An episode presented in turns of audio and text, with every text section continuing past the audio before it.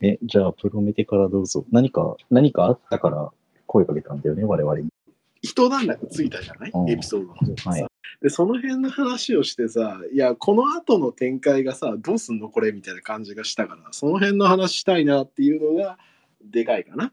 えスタスターライトアステリズムの話。あそれももちろん込み込みでしょ。まあ、ちょっと時系列的な話をすると一応そのえっと一ノ瀬舞と浅葱しおねのエピソードが出ましたよの前にあれだったっけ？あのスターライトアステラリズムでよかったっけ？あ、発表ってこと？そうそうそうそうそう。一ノ瀬マイエピと同じじゃなかった？この2、丸2だよね。2、2と同じタイミングで出てるか、まあ若干曲の方が早かったぐらいの話で。了解了解。ちょっと歌詞見るわ。ユニットもそもそもさ、あの、発表ここだったじゃない？結局2ヶ月越しでやっとユニット名分かったってことで。はいはいはい。これややこしいんだよな。えっと、なんだっけ？曲がスターライトアステルリズムでいいんだっけ？アステリズム。アステリズムね。アステリズム。ほんで、ナナスタ W のこのユニットがアステルライン。アステルラインなんだよね。やば。ステラマインとかさ、ステラマインの曲がなんだっけ？リキュアライトだよ。あなたのやばいやばい、うるさいうるさい。ちょっとなんか。やばいやばいやばい。それはうるさいってね、もう、なんか、すごいじゃんって思って、ここまで全部ね、かぶせてこなくて、もうちょっと識別のできる感じにしていただければ。ステラマインだったりとかってこと。ややこしいっちゃややこしい。確かに。しかも、なんちゅうの？セブンスとさ、37の関係と違ってさ、なんか普通にイメージ的にもちょっと似たところあるやん。ステラマインとさ、アステルラインさ。いや、なんか言っててどっちがどっちか分かんなくなってきた。要は夜空でしょ？って感じがするじゃん。でも、俺らも識別できるようになったよね。セブンスシスターズとスリーセブンシスターズと、ナナスタと、スリーセブンと、東京セブンスと、東京セブンスシスターズとね。で、ナナシスっていう言葉は、ナナシス世界にはなくて、ナナスタはあるけど、まあ、あれに比べれば実は大したことないよな、まだ。実は。まあまだ、まだね。まだ大したこと。いや、これからでしょ、それはマジで。まあ、まず、そうだね。曲の話しよっか。感覚としてさ、すごい、俺はすごいいい曲だなって思ったんだけどさ、楽しくていい曲だなって思ったんだけどさ、その、なんか深読みするところあった？っていうのが、俺ちょっとなんか、そこはあんまり見つけてなくて。そもそもナナスタ W さんというか、このうん二代目、二代目のこのプロジェクトは、深読みさせないだがコンセプトな気もするという。そもそも深読みしたくなる材料がまだないよ。前はセブンスシスターズっていう、俺らが勝手に深読みするような材料を最初からペッて出てたけど、別にね、ないしね。今回の曲はそもそもステラマイン側の曲じゃないから、ステラマイン側の曲はいろいろさ、なんか別に言え言うことはいくらでも言えるけど、言ってみれば始まり歌なわけで、始まり歌は始まり歌で完結してるので、これに関してどうこうはまだないんじゃないかな。2個目が出てきて初めてここ、こいつの意味が分かってくるような気もする。で気になるところで言うと、これがその、なんつうの、アイドル部で作った曲なのかどうかっていうのは、これなの？これなの？って。結局これなの？っていう顔がしてる。言ったらさ、今回のさ、その、最後のアステルライン、エピソードなのかと思って見たら、あの、結成してなくねみたいなところがああ、確かに確かに確かに。スターライト・アステラリズムがさ、その歌われてる描写もないからさ、なんかわかんないね、確かにそこ。これいつ作ったんみたいなのは。まあ、ある日はそうだね、なんか舞ちゃんが頑張って作りましたっていうパターンもいいかもしれないけど。あとは、あれか、でも、そっか、今したライブって、あれか、一人一人の、配信ライブもきっと一人ずつやったとか、特にユニットとかじゃないんだよね。ユニットじゃないんだったら、そのユニットじゃないあの発表会みたいな配信、視聴者数12人の時だけお借りした曲ってだけか。いや、あの時は、だから、ナナスタの先輩の曲を歌ってたって言ってたから、あと、あれもじゃん。生徒会から、生徒会じゃない、アイドル部から借りた曲も借りてなかった？って言ってたよね。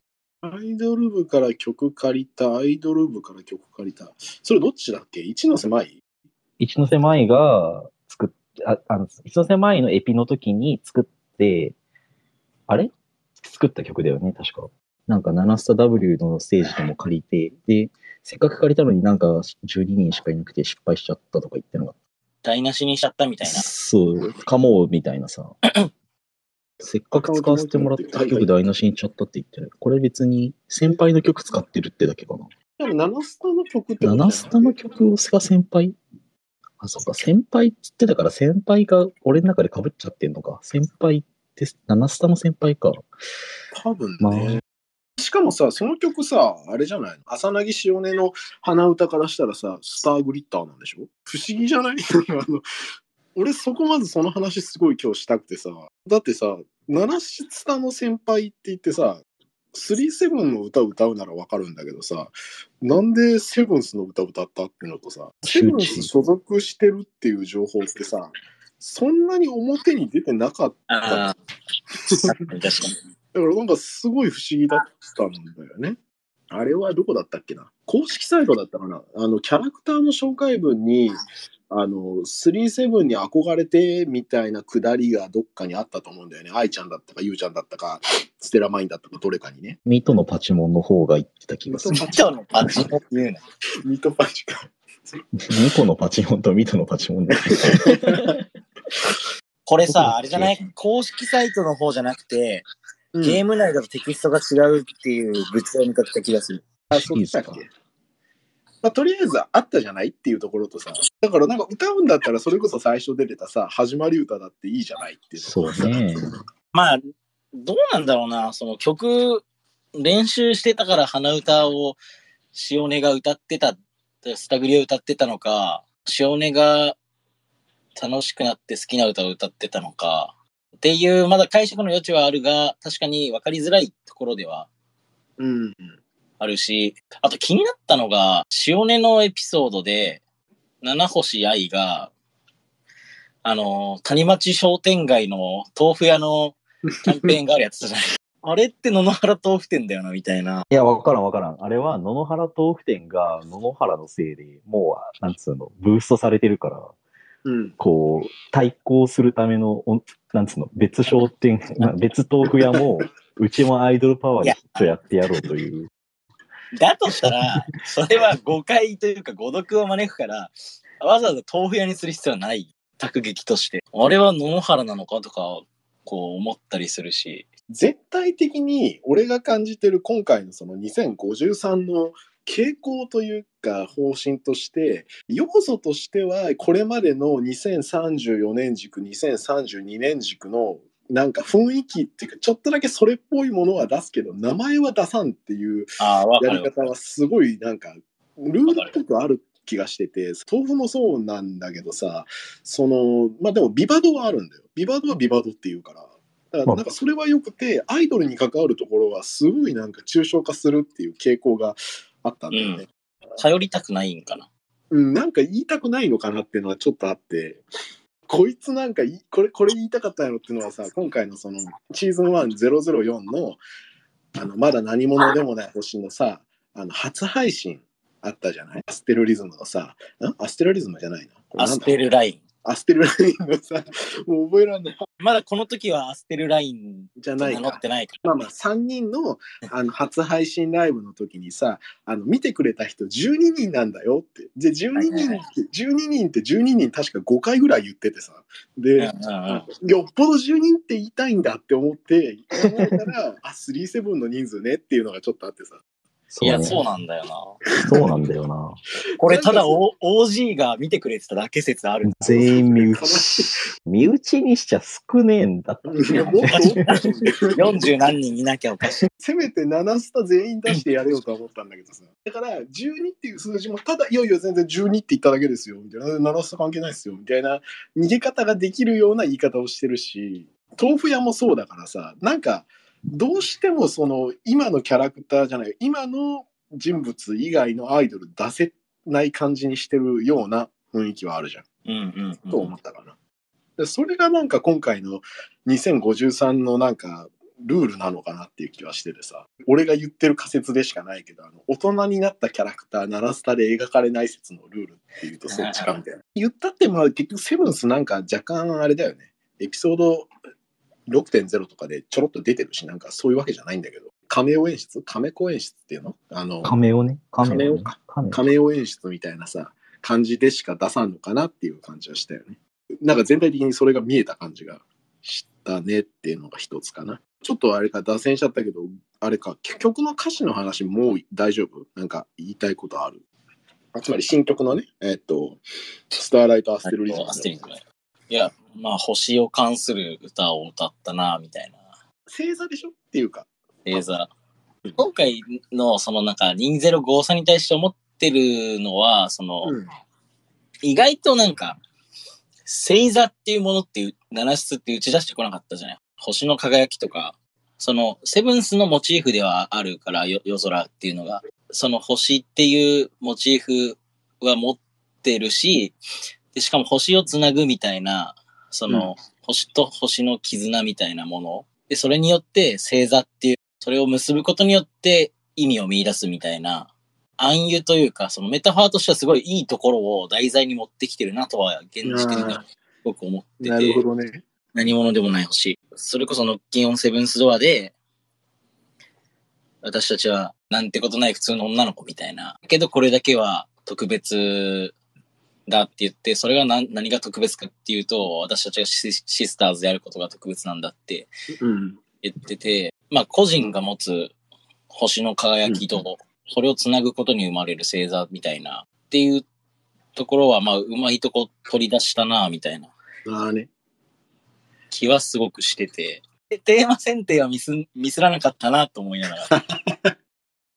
結局さ、これまでのナナシスが硬派だったのはさ、どこまで行っても全問答でさ、私はだったから、常に井戸の話をし続けていたから、そういうなんかデカルトチックなのは一生、なんか一部のオタクがこすってニコニコしてるけど、やっぱりその今一番売れていくのはチームというか、あキャラ同士の絡みというか、まあそういうのは商業的にも正しく、それに舵を切りつつ、ナナシスらしさを失わないにはどうすればいいのかっていうのをね、多分すごい考えたんだろうけど、今度は組織、組織としての、組織だからこそというか、チームだからこそみたいなところをね、もっとおざなりじゃなく、キャラ同士の絡みがあって、人間っていう人と人との間のこの関係性があってこそ生まれるものみたいなものをね、うん。ちょっとこれから描いていきましょうみたいな面をしててね。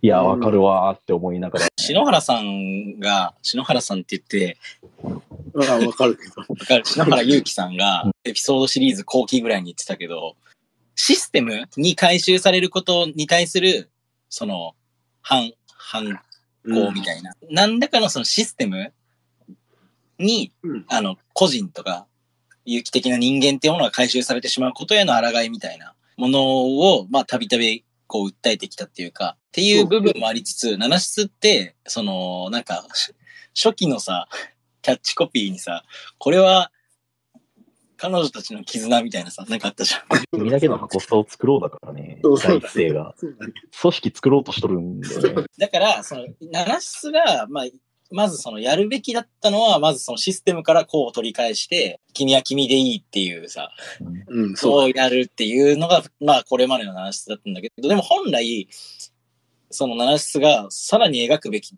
ところって、そのこと、そのシステムから回収されつつも、こう思った人たちが、共に何かを作っていくっていう、その絆の話を、うん要はシスターズっていうものの話を、いや、わかる。私たちはシスターズだ。私たちがシスターズであることによって、どういう、あの、意味があるのかとか、別に語ってないわけじゃないんだけど、そこはうまく語れなかったところでもあって、焦点は当てなかった感じがするよね。エピソードの連なりによって、ほら、セブンスシスターズから、あの、スリーセブンスに受け継がれ、そして、シーズンオブラブにも受け継がれてるでしょ。これが人の思いが連なっていくということだよ、みたいな。あとはあれだな。あの、6.0で、結びが卒業演説みたいなことしたじゃないですか。そうそうだね。だから結びがあのセリフを、だから東京セブンスシスターズっていうタイトル回収をしたけど、あれを、まあ結びがセリフを言うっていうのも、あのこう空がこう開いて、雲が晴れて、青空が見えるところで結びがあれを言うってすごいいいシーンだったけど、あそこはまだ掘り下げられるのよっていう。時間となんかタイミングがあれば、る。その、その次に描くべきものだったところがあったでしょってことかな。俺さ、あのシーン、ゲド戦記だと思っててさ、ゲド戦記ってね、あの、すごい正し、なんか、高尚なテーマがあって、五郎が作ってたんだけど、五郎の腕が足りなくって、最後の最後にヒロインが、あの、めちゃめちゃいい音楽をバックに、めちゃめちゃいい作画をバックに、ヒロインが早口で、ガーッとポリシーを語るんだよね。言いたかったこと言うんだ。違う違う違う違う。伝えようとしてることは正しいんだけど、それをやっぱりなんつうの、描写するとか描いてこその作品だから、うん。だからそれで言うとね、結びの演説じゃなくキャラクターの行動と感情の揺れ動きで、その、な結びが言ったことを実際に描いてきてほしかったみたいなところそうは、そうそうそうそう、だからゲド戦記だなって思ってたから、今回やっぱね、あの、ナナスタ W の方ではそっちに行くっていうのは、すごいありだし、それうんが、なんだろう、その、原作である茂木慎太郎ではない人が作るっていうこと自体が、正しい。そうそうそうそうそう。他者とのつながりっていうか、他者に開くっていうことだから、チームで作ってますよというか。そうそうそうそあの二代目茂木総監督は俺いらないと思ってう。る。いらない、いらない。うん でも、だってある種、綺麗にできてはいいるんだよね。だから、うんそもそもやっぱ、現代日本って、システムに回収されがちだから、君が何がしたいんだって訴えないといけないっていうのは、やっぱりどうしてもそっち側に強く揺れ、揺り戻さないといけないっていうのは、うんうん日本の、た日本でやる作品だからこそは必要なわけで。まあ日本に限らないどこもそうだよ、やっぱ。でも、うん、7年かかったね。その、7年かけたね。散奪された事故っていうものを取り返すのに。そのぐらい深いテーマでしたよ。だからさ、あのーそれこそエピソード4.0で、あのー春が、あの、最後の、え、最後のその演説っていうか、例のあの、武道館みたいな感じになったところで喋ってたセリフにさ、うん。なんか、私はあなたが一人じゃないなんて言えないっていうシーンがあったけどさ、つまるところみんな一人のでしかないんだよって言ったところと、星座にしても何にしてもこのつながるっていうキーワードのことにさ、つながってこそ描けるものがあるんだっていう言い方をするところは完全にその、まあ、別のものであるし、これを矛盾と見るか、次の一手と見るかで結構その辺の評価変わってくるなとは思ああ。まあ矛盾ではないよね。一応3人で語ってるから、もうこれ、矛盾、これ以上何を喋るでもなく、俺らの意見は一つだから。録画して残って、後で誰かが見るかもっていうのもあってね、なんかちゃんと言葉にした方がいい。また明日は結局さ、その、どうしようもないけど、まあ手をつなごうと伸ばすことに意義があるっていうか、なんとかしようって思うところに尊いものがあるって話だったから、なんかね、そのちょうどまた明日に当たるところをしっかり描くって話では矛盾ではなくて、きっとなんかこれでトントン拍子うまくいって終わりじゃないと思うんだよ。きっと、う。そうだね。アステリズムできましたから、本当に俺たちがアステリズムにえーなるまで、アステルラインね。俺たちが本当にアス、ナナスタ W になるまでの物語だと思ってるんだよね、きっとこれから。うんうん。そう、まだまだ、なん箱に収まってるだけでしかないから。だからそういう、なんつうの、本心に分かり合うまでを描く。分かり合おうとする人々の姿を描くっていうのでは、また明日のその姿と完全に同じで、だったら別に矛盾ではないかなとは思うよね。ありがとう。えっ、と、じゃあ、曲の方の話というか、まあ、この辺のユニットテーマと、これまでの先の話に行っちゃった。比較っていうところが、まあ、あったなっていうところで、えっ、と、エピソードの方のに、ちょっと、俺はもうちょっとしたい話が、ていうか、もうちょっとその、あれだね、ちょっと突っ込みどころ満載だったと思ったから、ちょっと、あの、話したいんだけどさ、エピソードの方のに、ちょっと、俺はもうちょっとしたい話が、ていうか、もうちょっとその、あれだね、ちょっと突っ込みどころ満載だったと思ったから、ちょっと、あの、話したいんだけどさ、今回、えらい早く、七星愛、星影愛、同一人物を認識するっていうイベ支配ントがあって。人が、でうん。逆にアイドルたちが気づかないみたいな。あれなんか完全に今回と今までのナナシスとで逆だよなと思って。アイドルたちは全員気づいてるけど、支配人だけがなんか気づかんっていうコニー、七崎ニコルのな あるとさ、その七星愛と、えっと星影愛同一人物の支配人のすごい冷静なツッコミでさ、いやネットで調べたらお前髪色以外全部一緒やんけっていうツッコミがさ、なんでわからんねんみたいな言い方したのがさ、今までずっと言いたかったことがこうやっとなんかこうある形になった。気がしてさ。あれはでも、なんか、分かってやってるよねっていうのは、それこそさっきのニコルのパチモンっていう話じゃないけどさ、このキャラクターはなんかほら、長崎ニコルみたいでしょ天員法ですよって言っときながらさ、これやったのはさ、なんかここに意味あんじゃねえのって俺すごい思っててさ、誤読させたいんでしょって俺はすごいなんかこう構えて読んでるんだけどさ、ニコルとコニーはさ、なんか頑張って調べたらみんな気づいたじゃん。それこそ梅がそうだったし、世間は多分気づいてないけど、それこそ、甘神ネロもそうか、甘神ネロもそういうふうに結局標的にしてたわけで、今回なんかもう世の中全部騙せるレベルの、なんか結構すごい能力じゃない？これ。愛ちゃん変な能力持ってない？やっぱり。これはやはり、やはりね、長スタ W 世界線はね、メーターバースの世界になるとね、誰も裏付けられますね、これは。誰も喜ばない。ええきっとそうでございますよ。これはだってみんな、アバターだからさ、なんか似てても同一人物って思わなくてさ、支配人がそれを忘れ、覚えて、なんか自覚できてないから、一緒じゃんって言っちゃって。SF やって。なんか支配人だけ自分のことアバターだと思ってないってことどっかで気づくんで、俺は、つって、だから支配人は現実世界に肉体のない電子、電子生命体で。NPC ってことやそしたら。なるほど。そうそうそう。他の子はみんなな、メタバースの世界で生きてる自分を自覚しているけなあ なるほど。ど。なんてにゃ、いくらでもそれできちゃいそれ怖いんだだってさ、いや、だって髪飾りも耳飾りも同じなんよ。隠す気ないやろ、お前、みたいなさ。これはね、七星愛、だから星影愛セットバンドルで売られてるやつだから、これ、この、この星影愛アセットでまとめ売りされてるやつだから。このサイトでさ、今見てるけどさ、服装も変わってないやんな。変わってない。何も変わってない。あの髪色以外マジで変わってない。髪色の色彩と撮影処理変えてるだけやんみたいなそうそうそう。話になるからね。あの、ニコルとさ、コニーってさ、可変式ではなかったじゃない？あの、パージしてる感じじゃん。ニコルからパーツを何個か抜くとコニーにはなるけど、コニーはニコルにはなれなかった。なれなかったとか条件付きだったけど、まあ、なれなかったじゃない？でもさ、もう今回その、両方いけることが今判明してるじゃない？星影愛から、その、七星愛になれるし、なんなら逆もみんなの前でできるっていう意味わからん能力見せたじてか、それをやっちゃったから今回、その、ゃん。そう。エピソードてか4話でやっうんちゃ、やっちゃったっていう言い方をするけど、まあ本人も言ってたし、星影愛になっちゃったって言ってたし、うん。なんか、あ、それはやるんだみたいな。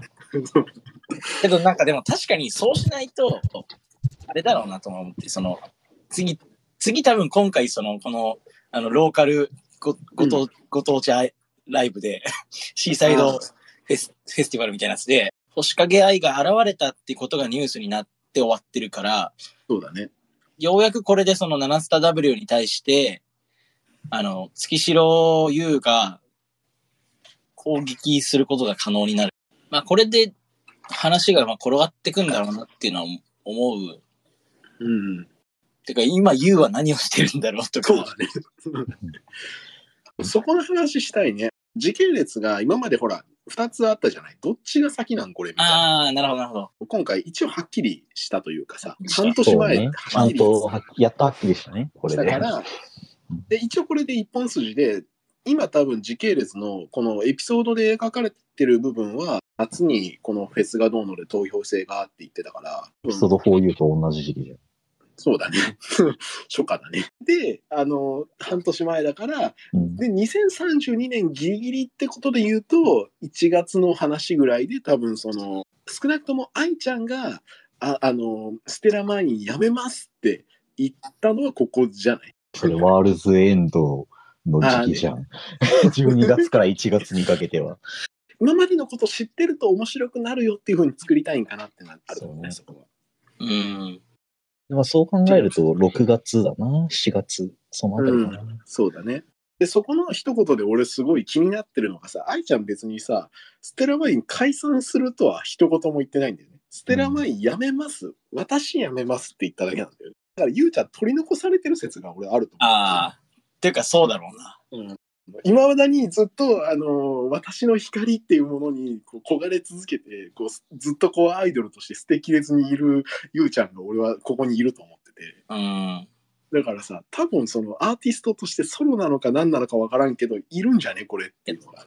確かに。で、しかも多分ステラマインとして、え、うん本当解散っつってなかった？普あ、通にごめんごめん、ゆゆうちゃんがだよ。いや、解そこ散、そうそう、そこでは言ってないけど、多分世間的には解散扱いだから、もう名乗ってないんじゃない？ステラマイ世間もね、あれ、引退って言ったんだよ、今回の。引退ってたあのフェスの時。半年前に引退した星影愛が出てきたって言ったんだけど、ああ、じゃあ、なステラ。マインが解散したとは言ってないと思う言ってないけど、さっき俺は読んだ時にそうはいはい思ってならそうかもね。あだからさ、これ、ゆうちゃんさ、なんかあの、どういう感情かは分からんけど、俺が思ってるここからの展開は、あと2人仲間集めて、あの、バチバチにどっかのフェスでぶつかりに行こうとするんじゃないかなと思ってて。何？風神と雷神やっぱ3対3じゃないを。両横に風神雷神をね。数的有利ってこと？ちょっと、てかね、いや、違うんだよ。12人っていう数字俺すごい大事だと思っててさ、あの、はいはい7スタ W の中核、中核大規模ユニットは俺は12人になるべき、べきっていうか、そういう形にしたいんじゃないって俺は読み込んで、読み込んでるって思い込んでて、根っこにあるのは行動12星座。あれが12個だから、うん。あの、はでさ、あの、今全員被ってないからさ、うん。あの、ゆうちゃん含めて被ってないよ。サソリ座のゆうちゃん、乙女座が誰だったかなサソリ座しか覚えてねえ。サソリ座のゆうちゃん？いいな、それ。トリ座、天秤座、それだって、ペガサス座の。水亀座、カニ座。うん。で、サソリ座の女ってさ、確か、そうだね、ミトもサソリ座なんだよね。そうだね、10月31だかそうそうそうそう。で、カニ座、カニ座はどうだったかな？カニ座は、あ、カニ座は違うんだ。そうそうそう。だから別に2個の方が2個じゃないんだな。愛ちゃん天秤座だもんね。とにかくその行動12星座12人っていうさパターンでいくとさ、ら。その最終的な完成形としては、その生まれる月が一月ずつずれてる12人が、あの、こう揃って、えっ、と、星的にはさ、一周分回るからさ、ちょうどいいわけじゃない？研究ができるってこと？そうそうそう、一周回るよね。いいじゃん。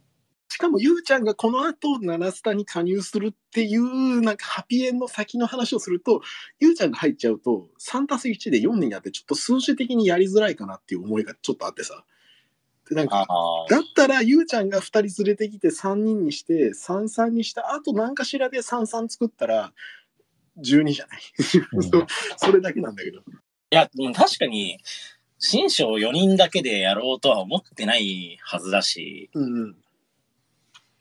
ただまあ、わかんないけど、その、エピソードシリーズ時代の、ナスタのメンバーは、うん。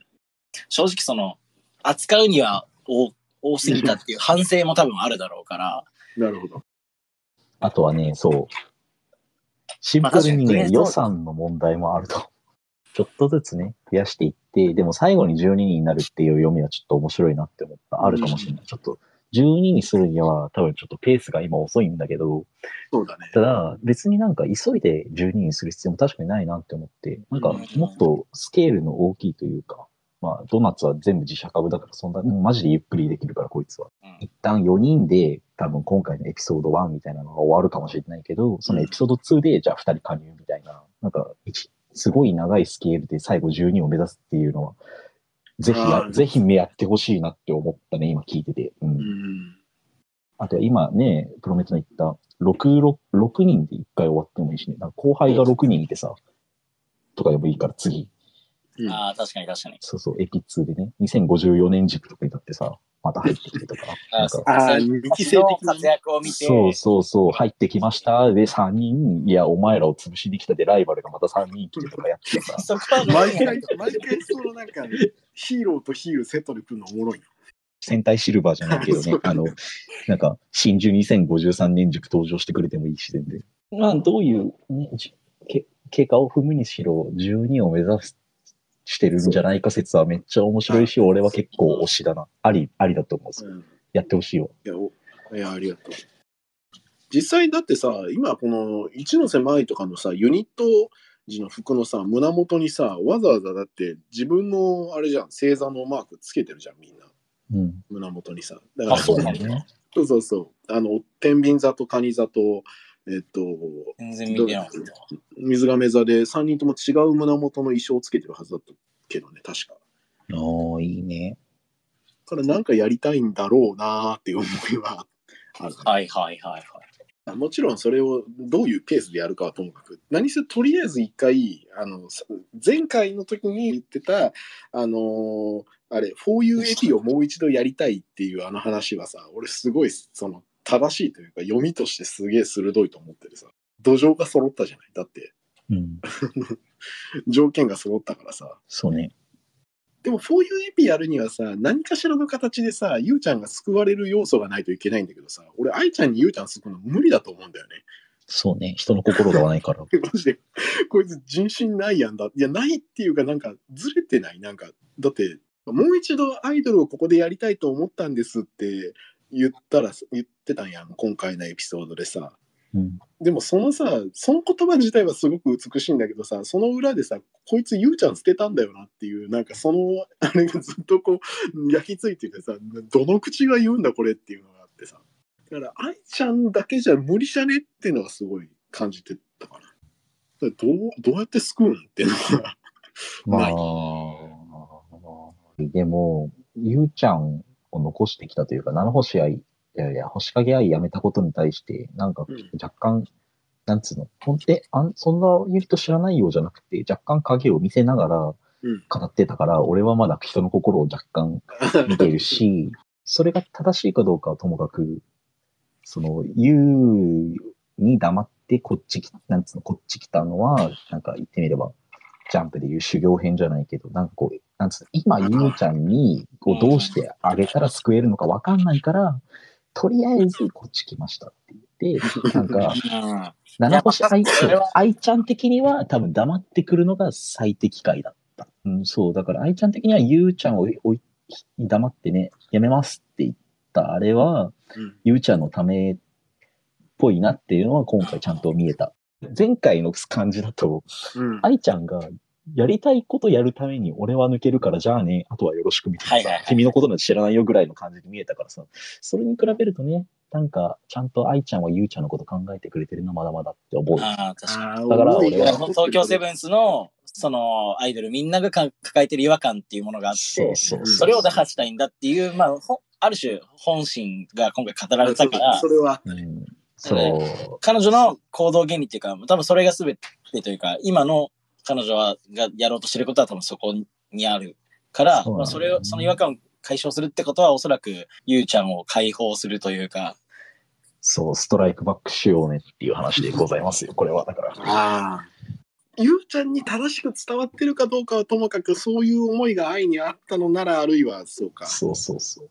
そう。で、多分そこで、なんか、いや、私は愛と二人でやれればよかったのに、みたいなことを言うがいい、まあ、なんか、二人、二人の思いのすれ違いがあるみたいな。あただ、その時の愛は、もはや愛というの関係だけではなくて、舞と塩根がいて、その二人の言葉に突き動かされ、優も加入するみたいな。あまあね、確かにね。その場合さ、やっぱ月城優もあれかな、髪色変えて 2P かな。それはおもろいな。それはな、いいよな。いいけど、でもさ、この今の法則でいくとさ、髪色が赤になるってこと？はいはいはい。今だって目の色と髪の色が反転してるわけでしょ。なるほど。ああ、そうかそうかそうか。あ目の色が藍色で髪の毛赤の女ってこと？なるほど。まあ、あ赤っていうかそうだね。赤系統の色になるのかな？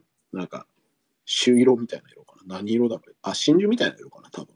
ワインレッドみたいな。ワインレッドか。まあ、だったらマイと被ってないし OK みたいな。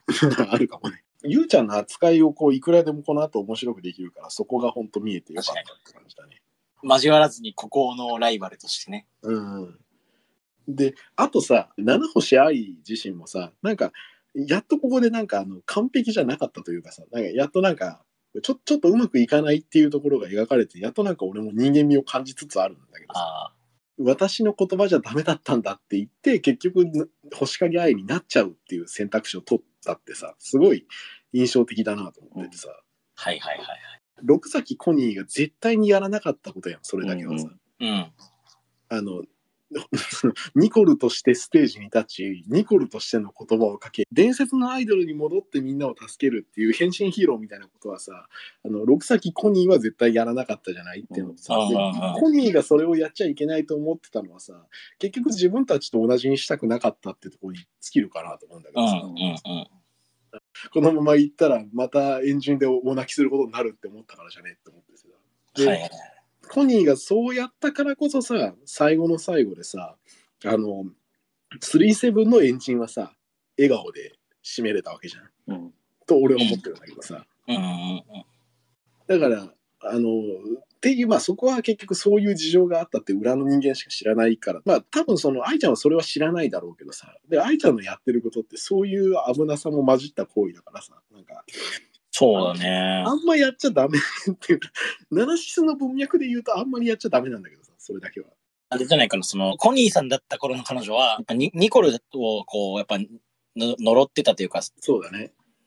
ニコルを否定してたから、ある種、六先コニーになっていた存在だったから、ニコルになるっていう選択肢は、その、また呪いの象徴として振る舞うっていうことになってしまうっていうふうに、やっぱ自自分に対して思ってた部分がある。から取れなかったけど、なんか、星影愛に関しては多分、そんなに、その星影愛がすごい何かの、こう、なんだろう、スティグマであるようなことは思ってない節が、でも本人はまあ、なんか星影愛になっちゃったっては言ってたから、若干まずいなっていうのは思ってたんだろうね。うん。まあ、でも多分、だからこそこ、ここから話が転がっていくというか、うん星影愛がもう一回世に姿を現したことで世間を騒がせるし、まあ、ステラ、おそらくステラマイン、元ステラマインのうん。月城優から目をつけられ、バトルが始まっていくっていう、まあ、ある種そ、そこのプロットにつなげるための愛の行動でもある。ああ、なるほどね。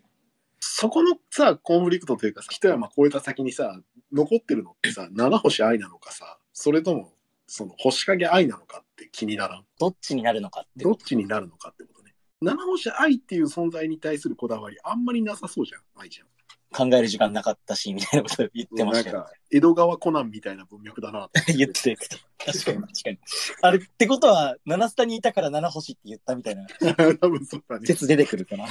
でもまあ、立ち絵としてわざわざ7スタ W でやってるから、多分この先も七星愛で背負っていくんかなって感じもするけど、するけど、うんステラマインとアスルラインを分けるためのアイコンとして、愛ちゃんの髪色っていう、ただそこだけはなんかこう、これ、このから先も分けてるのかもしれないし。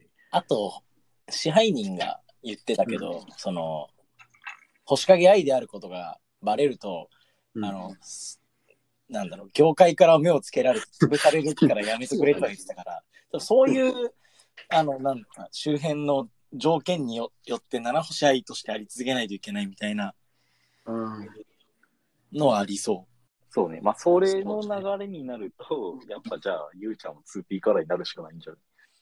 そうだね。ゆうちゃんも 2P カラーになって参加してもらってってことで。いや、でもね、わからん。俺普通になんか、最終的に愛ちゃんがステラマインに戻ればいいなと思うけど、ね。う。ああ。てか、あれじゃない、うんステラマインが7スタ W に入るみたいな。ああ、まあ、それでもいいしね。それでもいいし。どのみちあれだな、でもステラマインを引き抜いたとして、7スタ W は業界から目をつけられ。そうだね。でも確かにそうなるとシーズン2につなげられる可能性は出てくる。また世の中 VS7 スタになるかそうそうそうそ一緒やってんの。どっちにしてもこの後次のゆうちゃんがどう出てくるかっていう一手で話が大きく転がり始めるっていう予感はあるね。あのさ、ちなみにもう一個さ、確認したいんだけどさ。はいさ、ちなみにもう一個さ、確認したいんだけどさ、はいはいはい。ゆうちゃんはさ、うん。判別つくのか？いや、俺はつく派で、なんだろうな、あの、うん。多分なんだけどな、支配人、サンダル支配人が区別ついたのも同じルールがあると思ってて、あの、うん、アイドル、星影愛を知る前に、愛ちゃんに会ってる人は、みんな気づくんじゃないかな。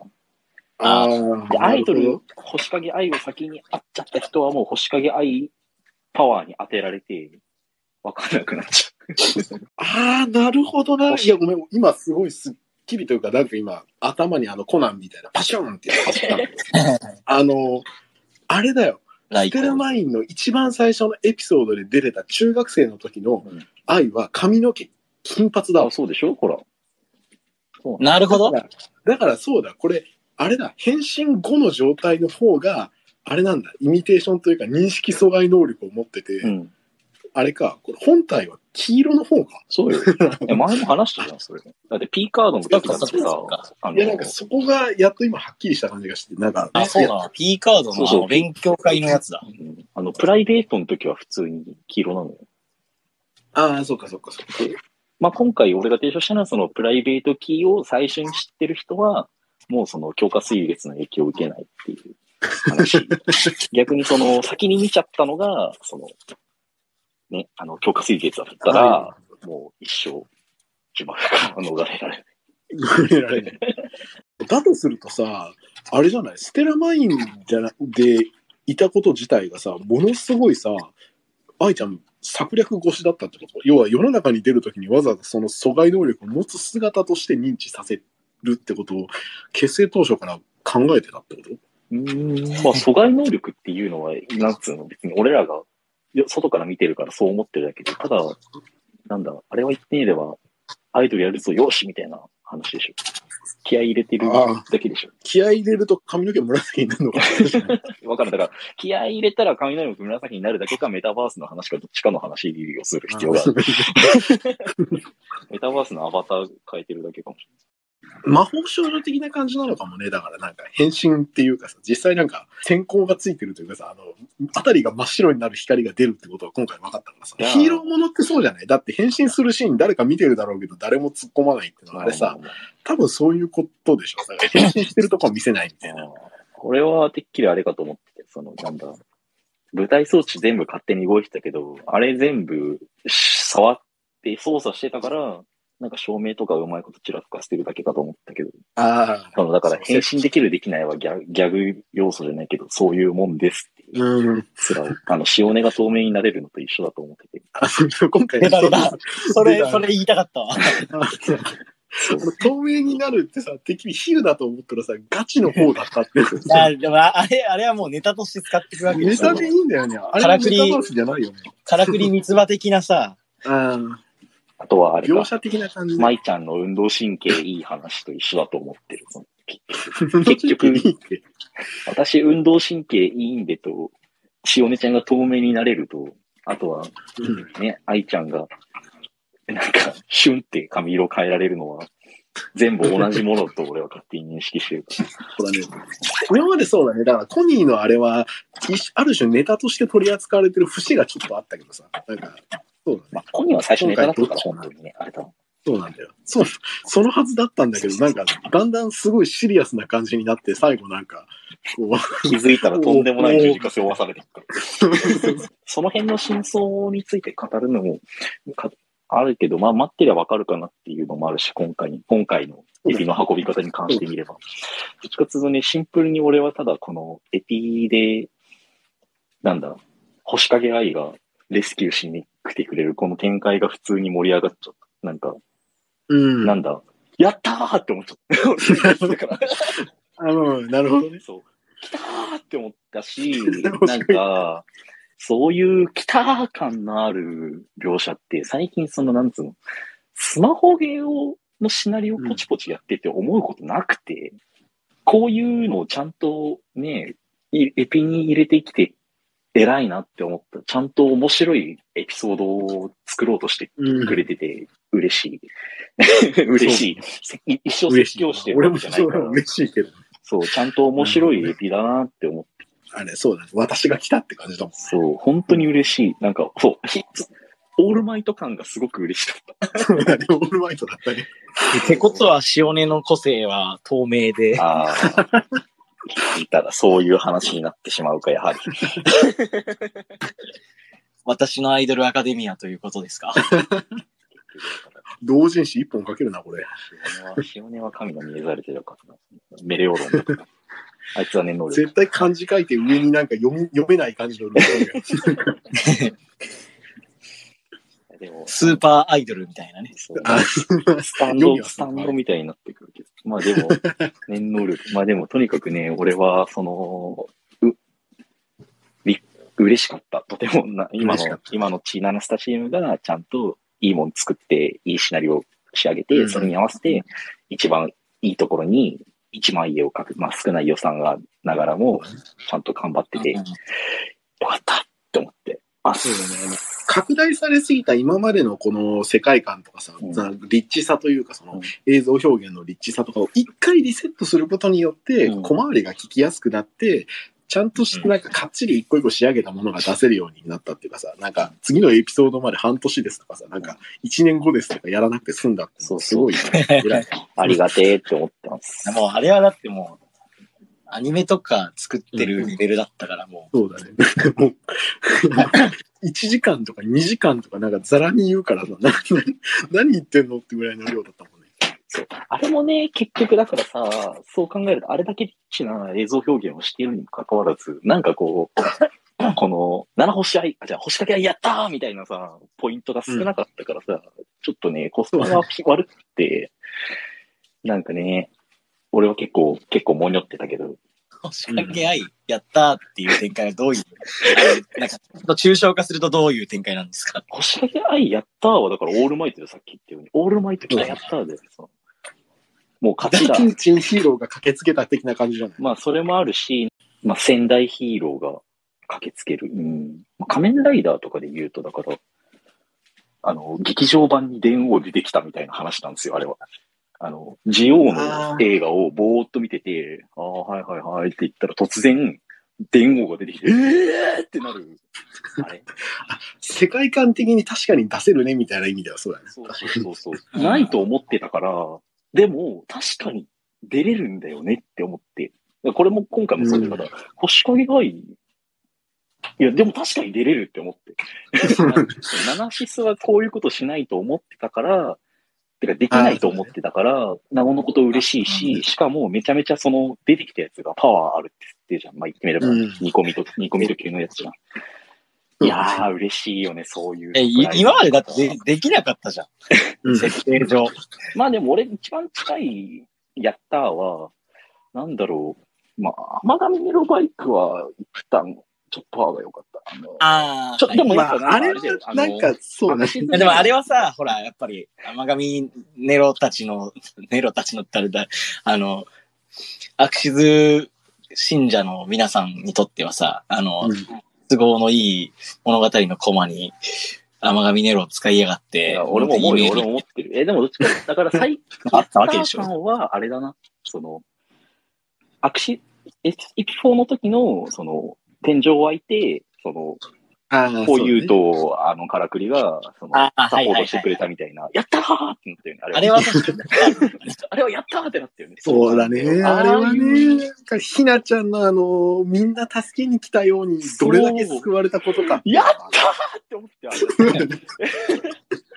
もう勝ったやんみたいな感じがあったしね。確かにあのさ、あの、あの感じ、あれ以来なんだよ、本当に。なんかさ、その、うんやったー感は、本当にエピ読んでて、久々に感じて心動かされたし、やっぱそういうことやってくれるんだったら今後もエピちょっと読んでみたいなって思うよ、やっぱり。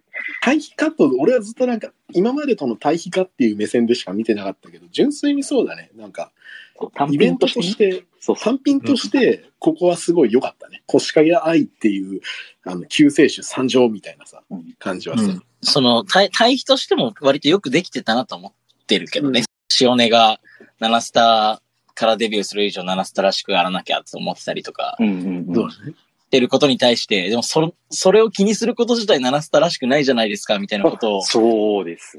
愛が言うっていう、でも確かにその通りで、形式主義じゃなくて、7スタらしさというのは自分らしさを大切にすることだから、それでみんなが萎縮しちゃうのって、7スタらしくないよねっていうのはマジでごもっともだから、うん。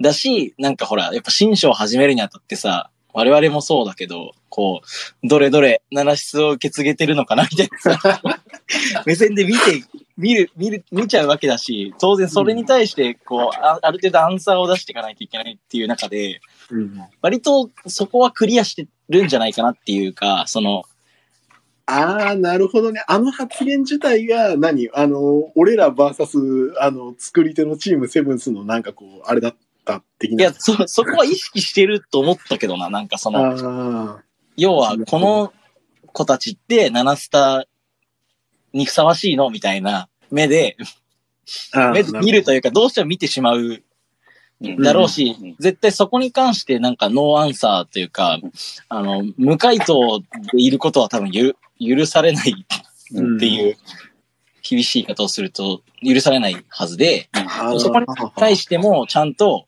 いや、そこに対して何か、その、七スタであることを継承継承するっていうことを、なんか、やるんじゃなくて、そもそも、なんか、なんだろう、その、女の子たちの本本来感というか、なんかその自分らしいみたいな、うんうん。は、その、一人一人の輝きみたいなものを輝けるやり方を見つけるみたいなことこそが七スタでああるのだ、みたいな。ああ。そうだね。確かに、今までのさ、結局、あの、耳にタコが出るほど聞かされてきた例の、あの、君は何がしたいってさ、あと、アイドルってなんだろうっていう、この二つはさ、あの、なんか、いつかは答えられなきゃいけないし、今までの先輩たちはみんな答えてきたから、この子たちも答えなきゃいけないみたいな風な目で見てたところが俺も確かにあるし。で、その上でさ、今回のまだ何者でもないってさ、断言したのさ、結構そういう意味では偉いね。我々はまだ何者ではないっていう。でも、みたいな。でもその何者でもない私たちがつながって得られる光もあるでしょって、描けるものがあるでしょっていうさ、なんか確かに、それは偉いね。なんかあのそさ、あの、今言ってた、さ、七スタらしさのところをめっちゃ話したかったの思い出したからさ、言うけどさ、あの、うんはい。そうなんだよ。七スタらしさの言及が、その制作者から俺らへの、まあ、言ってみれば、牽制っていうのはまあ一つあるんだけど、そこでさ、七スタらしくないじゃないですか、に対して、もう周知の事実じゃん。それなんか周知の事実として語られてないなんかもう共通認識じゃん。ああれさ、もうなるほどちょっとさ、七スタらしさをなんで星か、七星愛が分かってんのかって話と、七星愛が七スタらしくなくないですかって言ったら、なんでそれを支配にも、うんって受け入れてるというか、なんだ、七スタらしさってさ、あの世界ってさ、知らないでしょ、誰も確かに。確かに。なんで知ってんのってな確かに。なおかつ、そうか。だから、それはあくまでこれから、これまでこうなんか、7年間とか見てきた我々読者だからわかるそう、七二代目支配人だかから分かることで、三代目支配人も七星愛も、七スタらしさなんて分かるはずないんだよ。いや、まあ、100, 100歩譲って七星愛がこれまでの3セブンスの、その、なんか歩みとかを知ってて、七スタファンだから知ってるっていうのならわかるよ。うん。うん。支配人はどういうふうに受け取ったかはわからん。あの、3点リーダーだった気もするし。まあなんか、支配人単にそうなのかな？そうなのかもみたいな、なんかすごい純粋な感じかもしれない。うんまあ、今のところ、だからちょっと話したかったなって思ってた。その、今言った一つの説もそれで、その、ワンディが言っうんた、いや、七星愛はお、あその、ゆうちゃんがオタクだからさ、ね、うん。あの、一緒に知ってるんだよっていう話かもしれないし、うん。まあ、だ、だからこそあれじゃない？やり直す、やり直すっていうか、その、アイドル業界に対して、芸能人たちが抱えている違和感みたいなものを打開するためには、やっぱりこの歴史ある箱スターであるナナスタから始めねばならぬって思ったくらいにはナナスタのこと知ってるんじゃないかなと思うけど。うんいや、俺はもしかしたら、あれかもよって思ったよ。その、ワンディ前回の集まりの時に言った、星影愛、あの、ナナシスの攻略本持ってる説。いや、それ俺言ってないよ。あ、違うよ。ワンあプロメテか、プロメテが言ってた。プロメテまあまあが言ってたそうそうそうのあの、こいつ攻略本持ってるから、ナナシスらしいところを全部踏み抜けて、その完璧な立ち回りをできるっていうか、ナナシス世界の圧倒的勝者に確実になれる動きをしているみたいな。そうだね。で、それを知ってる理由は、やはりこの七スタ、この新章の世界が、あの、ゲームの、メタバースの世界だから、まあ、プレイヤーっていう、その可能性は全然否定できない今の時点で。七星愛だけが知ってる。この世界が、メタバースの世界で、正しい道を通れている。ないないないない。グリッドマンの、まあ、グリッドマンネタバレやんけ。見たからいいけどさ。まあな、でもあね、れなんてね、まあまあ、まあまあ、その七スタらしさについて言及してるっていうのが、ちょっと俺は違和感だったなって話でした。まあ、よっぽどすごく勉強したんでしょうというところでもいいし、あの、カードのね、タイプが、愛ちゃんだけ新世代だと、愛ちゃんだけプレイヤーだからね。うんまあうんそういう、そういうプレイヤーなんだよね。あと、あれだ。違うでしょ。もう一個もう一個もう一個。あのね、なあいま、今ね、エピ読み返して気づいたけどね、舞ちゃんが、これが七下の伝統なんだってっつってるけどさ、おいおいおい、伝統を語り継ぐ人間がどこにいるんだお前って、思いませんか？思いませんか皆さん。いやいや、だってほら、ナナスタは、ナナスタワールドとして活動を広げてて、あの、かつてのナナスタだったものは今、別の多分事務所を構えてるから、うんうん。だから一応あるんだよ。いや、そこと、そこと通信してる描写どこにあるんだよ。ないのよ、まだ。あれ以来、シラミ孤独じゃない？確かにそうだな。晴海真珠っぽい人からの連絡来てないけど、そうだねあの、現実世界からの連絡がまだ来てないんだって。現実世界じゃないんですけど。まあ一応今回の配信ライブの時に、一応本家ナナスタの方も手を回してくれたみたいですけど、見てくれたのは12人でしたみたいな言い方をしたから、損害はしてるものの、その、そうだね。あの、声の主からの連絡は一度もなかった。あの、ああみたいですけどって言い方も引っかかる。それ直接連絡取ってたらそんな言い方しないよね。あのさ、もっと言うじゃん。本家の方々もさ、ありがとうねっていつも支援してくれてみたいな、そんな流れじゃないじゃん。そうだね。ちょっとなんか、わけあって連絡取れてないんだよね。あともう今、ちょっと今気づいたんだけど、TO さんがあのコメントくれてて、七ス感想会のハッシュタグで、七スタに転がってた古いホロコンで見たアイドルの映像から何かを受け取ったと思いたいですね。ということで、今いただいてます。あのフラグ、てか古いホロコンって描写あったんだっけ？あ、古いホロコンじゃなくて、その朝から晩まで暇で掃除してたって描写があるから、その倉庫で何か受け取った可能性はあるね。あ、また置いてた可能性があるか。まあ、あの、なんほら、かあれって七それ着信、ソナッツーの、着信してたんだよね。え？あれ、ホロコン、なんか、えらい使い古したホロコンだな、みたいな。あー、それ最初の方にあったっけ？あの、支配人が、えっと、ナナスタに入ってきて、で、なんか、着信音かなんかが聞こえてきて、うんなんだこれ、みたいな。えらく使い古したホロコンだな、みたいな。あれ、はいはいしんちゃんと喋ったのそれだっけ？言ったら、それが、あの、愛の、ホロコンか何かで、とこあろ。愛のホロコンと見せかけて、あれは、ナナスタの例のホロコンの可能性があると。多分それもあり得る。あ、じゃああれじゃん。だから、あー、これか。確かにそうだね。プロメテが言ってたさ、その、ナナシス世界線の攻略本じゃん、それが。そんなに情報入ってねえだろ。でも、まあ、あの、確かに今エピソード見たけど、随分使い込んだホロコンのことを私のホロコンって言ったからうん、確かに怪しいね。なんか、これ何？みたいなの怪しい。え、でもさ、そのホロコンってさ、あれだよね、その、エピソード6.0で、あの、うん七崎から着信があったやつだよね。そうだね。そうだね。あの、絵的にはそうだね。あ、リクエストもらってます。ティオさんどうぞ上がってくださいね。と。いや、なんか、ま、急に待っていただいて大変恐縮なんですけど、いや、全然。そんな、こんばんは。こんばんは。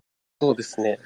なんだろう、あれだし、うん、なんか、あれが確かに奈良下に転がってたやつなんだか、もともと愛ちゃんが持ったやつなんだかわかんないんですけど、まあ、あの、一番最初の、じゃね、普通、2個目か、のなんかあの、ザ・ロンギング・サマー、なんか、春日部春のなんちゃらみたいな、はいなんかあうんうんうんの、アルバムなんか入ってんすよ。あの、なんか、そのアルバムを支配人とコニーさんが編集した体で、あの、うんああ、一番最初の CD についてくるドラマ CD のロンギング・フォそうーサマーです、そうです、そうです、それそれそれそれ。で、その中で、あの、なんだ、支配人さんがの春に渡した手紙っていうか、残した手紙の中に、君たちのあの、うんなんだ、歌はずっと昔のプレイヤーで聴いても色あせないみたいな言ってた、言ってた出。てきてる。フレーズがあるんですよね。なんかそこでこう、なんだ、文脈として、その古いホロコンっていうのを媒介にして、こう継承されていくのは美しいなっていうのは、ちょっと思ったんですけど、あえてハードウェアで受け継がれていく。素晴らしい。確かに。わかる まあ、ただそれが本当にあの、七下に置いてあったものだってよりドラマチックですし、うんとなんかそういうこうね、なんかだからその文脈は多分絶対意図してやってるんですよ。かつあの、その、春がその支配人さんから渡してもらった、その、なんだ、音楽プレイヤー。春もそれ見たときに、これ本当に音楽プレイヤーだったんだっつって、春がその自分たちの歌と、うんと、セブンスシスターズの曲が入ってるのも結構その、春から見ても2034年から見ても前のプレイヤーなんですよね。で、ああ、はい。だからちょうど多分10年周期ぐらいで、こう自分たちの曲とかその全世代の曲からこう何かこうメッセージを受け取って文脈として継承されてて、そこからこうキラキラを、こう、人をキラキラさせていくっていうところで輝きの継承みたいなのがちょっとうまく言えないですけど、あったら綺麗だなっていうのはちょっと思ったなっていう感じです。うん。素晴らしい。確かに。な、何かしらのバトンが昔から今のこの2053に渡ってるっていうのは間違いないそうですそうですそれが今までのやってきた文脈にのっとった何かしらのハードウェアっていうんであれば確かにこのホロコンがそうなのかもしれない。使い込んだホロコン。転校してきたゆうちゃんと一緒に、スリーセブンスの DVD 見てんだよね。まあ、ブルーレイ。まあ、映像見てんだよね。ああ映像あのさ、なんつうの、ゆうちゃんはきっとあれで知ってオタクになったからいいんだけど、まあ、愛ちゃんが、なんでスリーセブンスにたどり着いたのかって話は、もしかしたらそのホロコンどっかで拾ったないし、うん。受け取った？うん。愛、愛とな何かの関係みたいなところは、だから、その、星影愛として、あの、アイドル業界に違和感を感じて、じゃあなんで7スタで再スタートしようと思ったのかっていうか、7スタを選んだ理由っていうのは必ずあるはずで、そうだね。そこがなんだろうみたいな。まあ確かにね。でも、やっぱあれですからね、そもそもスリーセブンスも、あの、セブンシスターズが、あの、ぴょいってどっか行っちゃって、で、スリーセブンスがこう、盛り立てて、なんかもうめ、マジメジャーな伝説のアイドルみたいな感じになってますから、どっかでやっぱり、お10年前程度ですから知る機会はあったでしょうね。必ずどっかで。だから特別なつながりがあるのか、純粋になんかスリーセブンスの、あの、なんか成功ドキュメンタリーみたいなものがただファンだあったりとか、インタビュー読み漁るみたいな、その、ね、あの、コンプティークの元井慎太郎インタビュー読み漁る的な、そういう人がいるただのオタクに、やっぱ今までの描写からして、愛ちゃんがそっち反発とは見えないんだよね、なんか。もっと、もっとなんか、何か有機的なというか、まあそう、だから結局だから、本当に春と対面したないし、そのあ。コロコンを二代目支配人から受け取ったないし、なんだろう、もっと子供の頃に、なんか、スリーダナスタまで来て、みたいな、わからんけど、もっとなんかエモーショナルというか、感情に働き、なんだろうな、うん。なんかね、あちゃんとなんか血の、血のつながりじゃないけど、そう、俺そういうものがあってほしいという希望でしょ。そうあってほしいという希望もあるし、今までの愛ちゃん的には、なんだろう、俺は不自然かなって思う。ちょっとテレビで見てうん親が聞いてるスリーセブンスってやつにハマって、なんかいろいろ情報を集めてっていうのは、それ本当に七星愛蔵かなって思っちゃうんだよね。うん。いや、わかんないよ。その、スター・ウォーズ新三部作みたいに、あの、何者でもなくても、継承はできるのだ。ジェダイになれるのだ、みたいな。ああ、なるほどね。あ、けどまあ、1パターンね。スター・ウォーズのネタバレに、はいはいはいはい。な、スカイウォーカーの呼ばれか。なお、その何百万人いる、ただの一人のモブ。あなたはただの一人のモブとしてのファンだけど、そんなあなたもあなた星でもバトンをつなげられるんだよっていうことにもなるわけよ。その、はいはいはい。でもどっちにもなるからね。なるほどね。もうなん七かもう室としては。今やそれはそれで七熱い。室としてはどっちにでもなるから。クリットマンのネタバレとか、スター・ウォーズのネタバレとかをガンガンしていき。被害者がいっぱい出てる。気にすでもほら、その、その後の、ほら、新三部作の三つ目で、あの、ひっくり返されることまでは言わなかったから、言っちゃったけど、今、今言うたや今言うたやろ。まあでも実際に Be You Are Right の歌の歌詞にも、わざわざ最初の思いってさ、思う、そうなんですよスタグリの思いと一緒のやつをわざと書いてるから、そうなんですよ。そう。だから、なんかあったでしょ、愛ちゃんなのか、ゆうちゃんなのか。なんかあったんやろっていうのは、これから先の、いわゆる、あの、セブンスじゃあんまりやってくれなかった、あの、レジェンド幼少期編っていう、この、はいはい。ここが、まだ話の種としては残ってるっていうのは事実だな。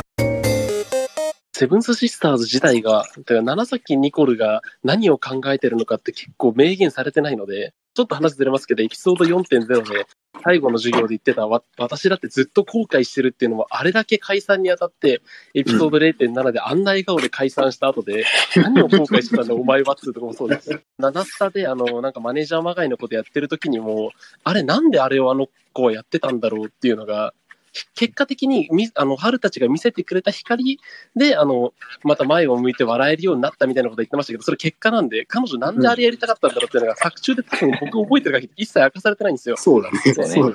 で、さっきちょっとつぶやいたんですけど、あと、あの、七星愛が他をキラキラさせることと、あの、同じく正体を偽ってたコニコル、コニーが他をキラキラ結果的にさせてること対比されるんですけど、目的がそれぞれ、あの、愛が明示されてることに対して、ニコル明示されてないんで、うんまずニコルが何したかったんだろうなって考えるのが必要なのかなって思います。ちょっと、ひょっとしたらなるほどないですけど。ね。うん。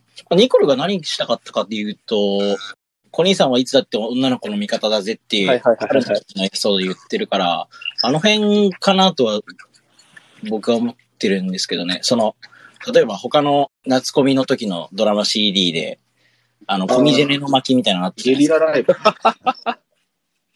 で、あの時も、その、お今女の子の泣く声が聞こえたって言って、あー、なるほど。はい。あのーなんか迷子になってる女の子を助けるみたいな話があったんですけど、結局その、なんか女の子の涙に対して手を差し伸べるみたいなのが多分、一つのその、ニコルの行動原理としては、あの、す据えられてたっていうのは多分あるとは思うんですけど、うつむいてる君も泣いてる君もってやつですか？あ、そうです、そうです、そうですなるほ。ど、なるほど、なるほど。みんなまとめて笑顔にしちゃうから覚悟しろってね。確かに言ってたおーあとはね、その、ニコルのその行動原理が、まあ、なんだ、結構おっちゃんの影響を強く受けてると思ってて、ああ、その、言ってみれば、なんだろう、ニコル、そう、そんなこと言ってる割に、ニコルもコニーも自分の声には鈍感というか、泣いてる女の子、まあ、引退してからはいはいはいはい。のコニーって結構泣いてたと思うんだよね。でも、なんつうの、誰も、ニコルはそれに気づいてない。コニーはそれに気づいてないというか。だから言ってみれば、その育ての親じゃないけど、おっちゃんが手を差し伸べて、こ七スタを任せたじゃないけど、これがきっとコニーのためになるみたいな話で持ちこけたのかなとはちょっと思う。ああで、なんかコニーは最初はちょっとええとは言いつつも、でもおっちゃんがそう言うならっつって、で、それが結局その、ね、コニーのためにもなったし、あ、なるほどなナナスタのためにもなったし、アイドルのためにもなったそれだな、結局その多分最初って、その、あのー、六崎コニーっていうキャラクター自体はいなくて、そうね。何が最初から何何もかもできすぎたみたいな。それい、いつ喋ってたんだっけ？どうでしたっけ？あれは、始まりの日の少し前の六崎コニーの設定の書いてた茂木慎太郎のこの確かに、その、そのマネージャーとしてアイドルたちを支えるっていう行為自体が、あの、コニーの心を救っていくことにつながっていくって分かってやってたんであれば、それはめっちゃエモい。いや、まあ、最初は、あ起点はだから結局ご都合主義で生み出されたキャラだから、別に俺はそそれはもうみんな周知の事実として共通認識だと思ってた。なんか後付けで理由考えるならなんだろうなっていうので一番俺が好きなのは、おっちゃんが、おあの、コニーのメンタルヘルスのために、ちょっとやってくれよっつって、声かけたみたいな。で、なるほどね。結局それってさ、コニー、おっちゃんからコニーへの継承で、コニーから次への継承でもあるっていうか、なんかこう、もう一段階深くなるから、七瀬さんの継承の物語が、それがちょっといいなって思った感じ。じゃあ、コニーさん、エピソード1で他の子たちのカウンセリングやりながら自分のカウンセリングを行ったってこと？そういうことだし、結果的に。マトリョーシカカウンセリングが発生してるってこと泣いてる女の子を救うことで心が泣いてる子でもこれに少しずつ笑顔になれるかもしれない。これ聞きたいな。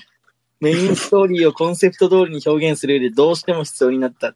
どう必要だったのかっていう、マジで聞きたいけどな。いや、まあ確かに必要だったけど、まあ、命題ですよ。いい、いい命題として出たっていうことで、ちょっと、今回は一旦その、そうだね。一旦ちょっといいテーマが出たってところで、うん、たでも確かにそう、さっきの話の最初のところもそうだし、結局なんでコニーさんいなくなったんですかっていう答えは、誰の口からも一度も描く、あ、誰の、コニーの口からであり、ニコルの口からは描かれてないし、推測でしかないよね。今のところね。で、今この状況になってしまったというか、2053まで行っちゃったから、多分そこが描かれることは、この先も本筋じゃないし、ない、ないし、多分それは、なんかこう、なんていうか、こう、もうの、タッチできないうん、領域になっちゃったから、そうだね。仮にモテが帰ってても書かない。うん。うん。だからこれはノベライズとかもできないところだからな、まあまあ各人の心の中に正解があるってことでいいんじゃないってだ感じする。から、原点になんか過失をしようとすることがもう許されなくなってしまったから。なんか今もう神話になりましたね。そうだね。うんいや、なんか、うんまあ、多分だからこそ2053にしたんだろうし。うん。そう思います。そうだね。これ2034年軸の続きの先のなんか後輩アイドルとしてこの話やるのは、あまりにも、そうだね。ちょっと何かの激鱗に増える可能性があるかな。そうなんですよ。だから、もうその、エピソード6.0の最後で触れられてた、その、なんか姫がもう一回アイドルを一から学び直してるとはいか、はいはいはい。あの辺が最終的にどうなったのかっていうことは触れちゃいけないから、うん、描かないっていうところでは俺も意見一致してるけど、モテギが、なんつうの、いや、モモテギオタクが何か言ってくるからやらないっていうのは今の運営には全く当てはまらないんじゃない？ホロライブの話とか。まあなんか必要があるっていうふうに判断したら、躊躇なくそこは犯してくるって思うしまあ、それはあるかもしれなんかアグレッシブですよね。そうそう、俺は全然、やる必要があったらやるとは思うけど、ただやる必要もないよねとは普通に思う。うん。ていうか、だから、今やるべきは新規層の獲得であって、そうだね。かつ、まあ、あの、今までのね、あの、ナナス追ってきてた人たちにも楽しんでもらえるような、はいはいはい。なんか精神的な続編を描くことであって、そう、直接の続編になっちゃうと、やっぱり、え、6年続いたエピソード読まなきゃいけないのってなっちゃうじゃないですか。そうなんだよねい。や、いやいやいやおっしゃる通りです。だからそこは、そこはもうシンプルにビジネス的な判断もやっぱあるとは思いますよ。その、2053にしたっていうのは。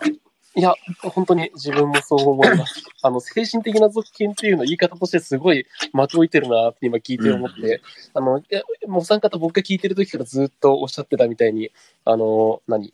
こう、継承している部分というか、ナナシスらしさをある部分ですごく大事にしているっていうのはポジティブに捉えてらっしゃったと思うんですけど、だから、そういう意味での精神的な続編っていう表現はかなりいいなと思いました。なるほどね。ありがとうございます。東京セブンスシスターズ2、ザ・スカイズ・ザ・リミットってのを僕らは見てるわけかな。そしたら。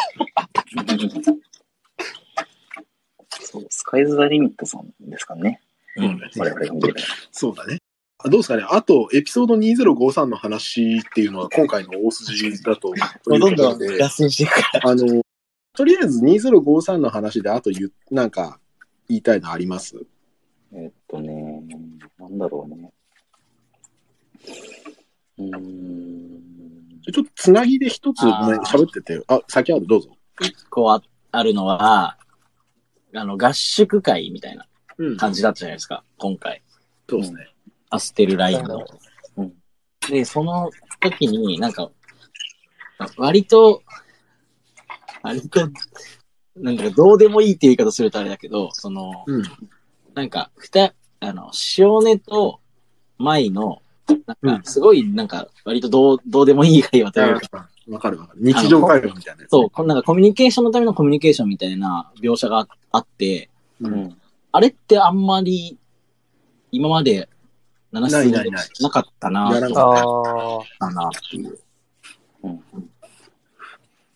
確かに。なんか、あな、な、ど、どこに対してとは言わんけど、燃料投下というかさ、なんかこう、あの、何それかける何それって感じの燃料投下をちょっと感じたよね。なるほど。あれっすね、なんか、今回のエピソード2053、エピソード5、あ、5.0と似てますね。なんとなく。うん。はいはい。なんか、女の子同士の掛け合いというか、その、お話し合いというか。で、なんか、あのなんか、なんだっけ、7室、エピソードが完結した時の、なんだっけかな、ピュア、あ、なんだっけ、プリズムじゃなくて、なんか雑誌で、俺ね、そのモテギさんの話、地雷なんだよな。嫌いなんだよ。いや、失礼しました話いなんだよな。いやいやいや、いや、わわかるわかる言ってください、言ってください。シートしてるんやね。すみません。まあ、そこでも、じゃあざっと言うと、なんかそこであの、最近の流行り物のアイドルの、うん、アイドルアニメとか、美少女アニメで、女の子同士の掛け合いとかお話し合いをするアニメが多いと。で、うんと、そういうのを2005、あ、エピソード5.0、2034のとこ、あ、2034ね、2043かでは、うんと、やりましたよっていう、ね、それに近い、やりましたっていうか、それに近い形になりました。そういう昨今の風潮を取り入れましたみたいな話があって、で、多分その最近のものってラブライブ的というか、なんかう、んそっちの方向に行くんですよね、きっと。ラブライブその象徴だと思ってるんですけど、で、さっき皆さんおっしゃってた、その、なんかラブライブっぽい文脈みたいなのをそこから感じるっていうのは、なんかエピソード5点、まあちょっと生産性のない話になりますけど、エピソード5.0とのなんかその類似性というか、似た感じっていうのはちょっとあんのかなと思いました。なるほどね。まあ、ドーナツ社員の中でバンドリが流行ってたとかいう噂を誰かから聞いたけど、まあまあまあ、なるほど。いや、もうそれはなんかもう、あれじゃないですか。あれは D4DJ のために。あ、そう、記憶だね。いや、まあまあ、でもそうだね。だからそこは確かに今、伊沢さんが言ってくれて、ディオさんが触れてくれたように、ちょっと今までではあんまり見なかったというか、まあ、うんあの最初の方はやらなかった、あの、普通の掛け合いっていうか、ね、物語は前に進めるためにはあんまり関係ない感じのところっていうのが多めだったね。僕、どっちかっていうと、そのなんか、その、なんか関係性のオタクみたいなのとか、うんうんあの、最近、あ、なんか、ここ数年から聞くようになったなと思うんですけど、なんか、関係性なんだよな、みたいな。なんか、なるほど。聞かないですかなんか。えっと私関係性あいやオタクで言うと、俺は、俺は10年前から関係性のオタクであ、ずずっと関係性のそこに対する、なんかね、燃料投下とか媚びだとは僕はあんま思ってなくて、なんか逆に、その、なんかこういう、その、なんだろうな、その、今まで逆にナナスがえ描いてこなかったっていうか、その、うん何かを伝えるためのコミュニケーションとか、じゃない、なくて、その、なんだろうそう、ね。普通に仲良くなるってどどういうことなのっていうのを、なんか、合宿してますっていう描写でやったのが、なんか、その、新鮮だったなっていう、割と僕としては結構ポジティブな評価というか、なんか、そうだね。仲良くなる過程っていうのは、今までのエピソードだと、確かにあんまりないかな。うん、なんか、うん、なるほど。一個あるんですけどね、上杉上松京子の1.5エピソードがそれなんですけれども。いやいや なんか、なんかさささっきからそのエピソードなんといっぱい言ってるけど、なんか読み返したの最近。いや、違う、俺が、俺が普通に七室で一番好きなエピだからあ、なるほどね。うんう。んまあ、まあでも他にもあるな、他にもあるわ、普通に。あの、かずみの、かずみの、あの、いや、なんか、あれな、あれなのよ、その、なんかな、仲良くなるっていうか、その、なんか別にその、今、そのセリフを、なんか物語を進める上で、その会話をさせる必要はなかったよね、みたいな。うんけ、ど、そのキャラクターが人間というか、である以上、確かにそういう会話はしてそうだね、みたいな。うん雑談ですよ。あ、そうです、そうです。なんか、そ、それをやらせてんのが、なんか、うん、なんか新鮮だったなっていう。うん、まあ、そうだね。あんまりそうだね。その要素がなさすぎると、群像劇になるっていうか、エピソード全体が。個に注目じゃなくて、その、それぞれが一要素で、最終的に物語として伝えたいことを伝えるための存在みたいに周知しちゃう、終始しちゃうかも。そうそうそう。ああと何？エピソードで語ってないとこ他なんかある？あれやったらもう一個俺からちょっと出したいんだけど、あの、三代目支配人って言い方が合ってるか、あの、支配人オルタって俺は呼んでるけど、あれあの、あのキャラクターが俺は好きで好きで仕方ないんだけど、みんなはそう？えーなんだ、その、その、なんか、裁判踏み絵みたいな。いや、俺は好きってだけ。いや、好きですよ。あの好きでも嫌いでもないでもいいし、あの、人によってはというか、ツイッターで見たのは、あの、あれなんよこんなになんか、あの、今までの、あの、俺たち、俺の名前でアイドルを、あの、否定する存在を出すなんて、あの、頭おかしいんかって言ってる人もいたから、あの、なるほどそういう目もあるなとは思ったんだけど。うん。なるほど。ああれ、だってさ、自分の名前がそのまま再現されるんよ。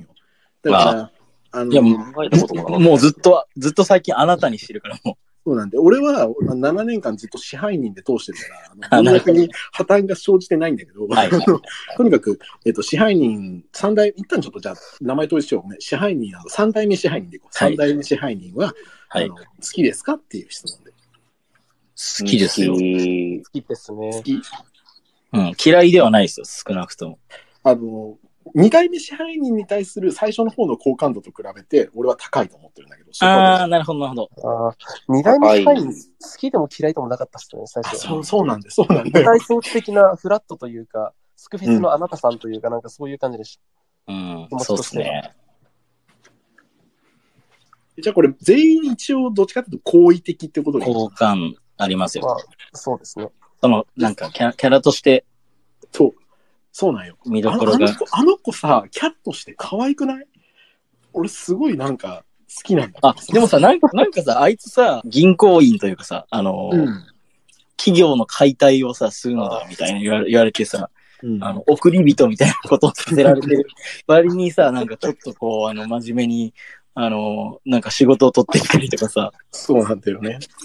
するし、あのさ、でも俺今回、なびきすぎじゃねって思ってたいやだけど、なんか、落ちんの早いなと思いました。あの、なんか、ついつい応援してしまうやつ、こいつなんだと思思いつつ、あ、でも、それって理由あったよね。だって、本当は送り人のつもりだったけど、はめられたから、ここで、ここで、あやることやんなきゃそうそう、最高して、あの、金を集客力高めて、完璧にしなきゃ、評価が下がるんさ、あいつは。だから、あー出世の道が完全に立たれるんさ。だから、あいつもあいつで必死なのよ。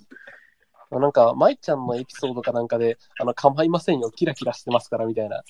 ああ、いったね。うん。なんか言ってて、いや、急にすごい影響を受けてるな。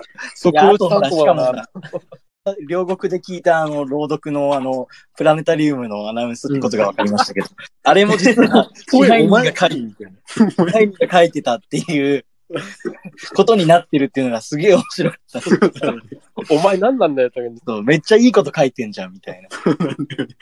いや、なんかそのキャラクターとしてちゃんと個のあるキャラクターが、その、えっと、視点というかなんだろうな、物語の一応そのき、我々の視点代表としているというか、まあ、うんっていうところは今までとちょっと違うところだけど、俺はすごく良かったと思ってて、うんうん。なんか、うんあの、てっきりそうなんだよな、いけつかない大人じゃないんだよな、こいつっていうのが結構あって、その、例えば今回のその、まだ何者でもない星で、あの、なんて言ったらいいんだっけ？そうそうそう、あの、いろんな露出しなきゃって言ってる時に、でもちょっといっぱいやってるから、ちょっとは休ませてあげないとなとか、なんかすごいこう、なんか人間味のあることを考えながら仕事をしてたり、それこそポエムの話にしたって、なんか頑張ってて忙しそうだからちょっと書いてみたんだっていう感じのことをさ、ちょっとなんか、ちょっとこう照れ隠ししながら言ってる感じがあって、俺はすごい好きだったのとさ。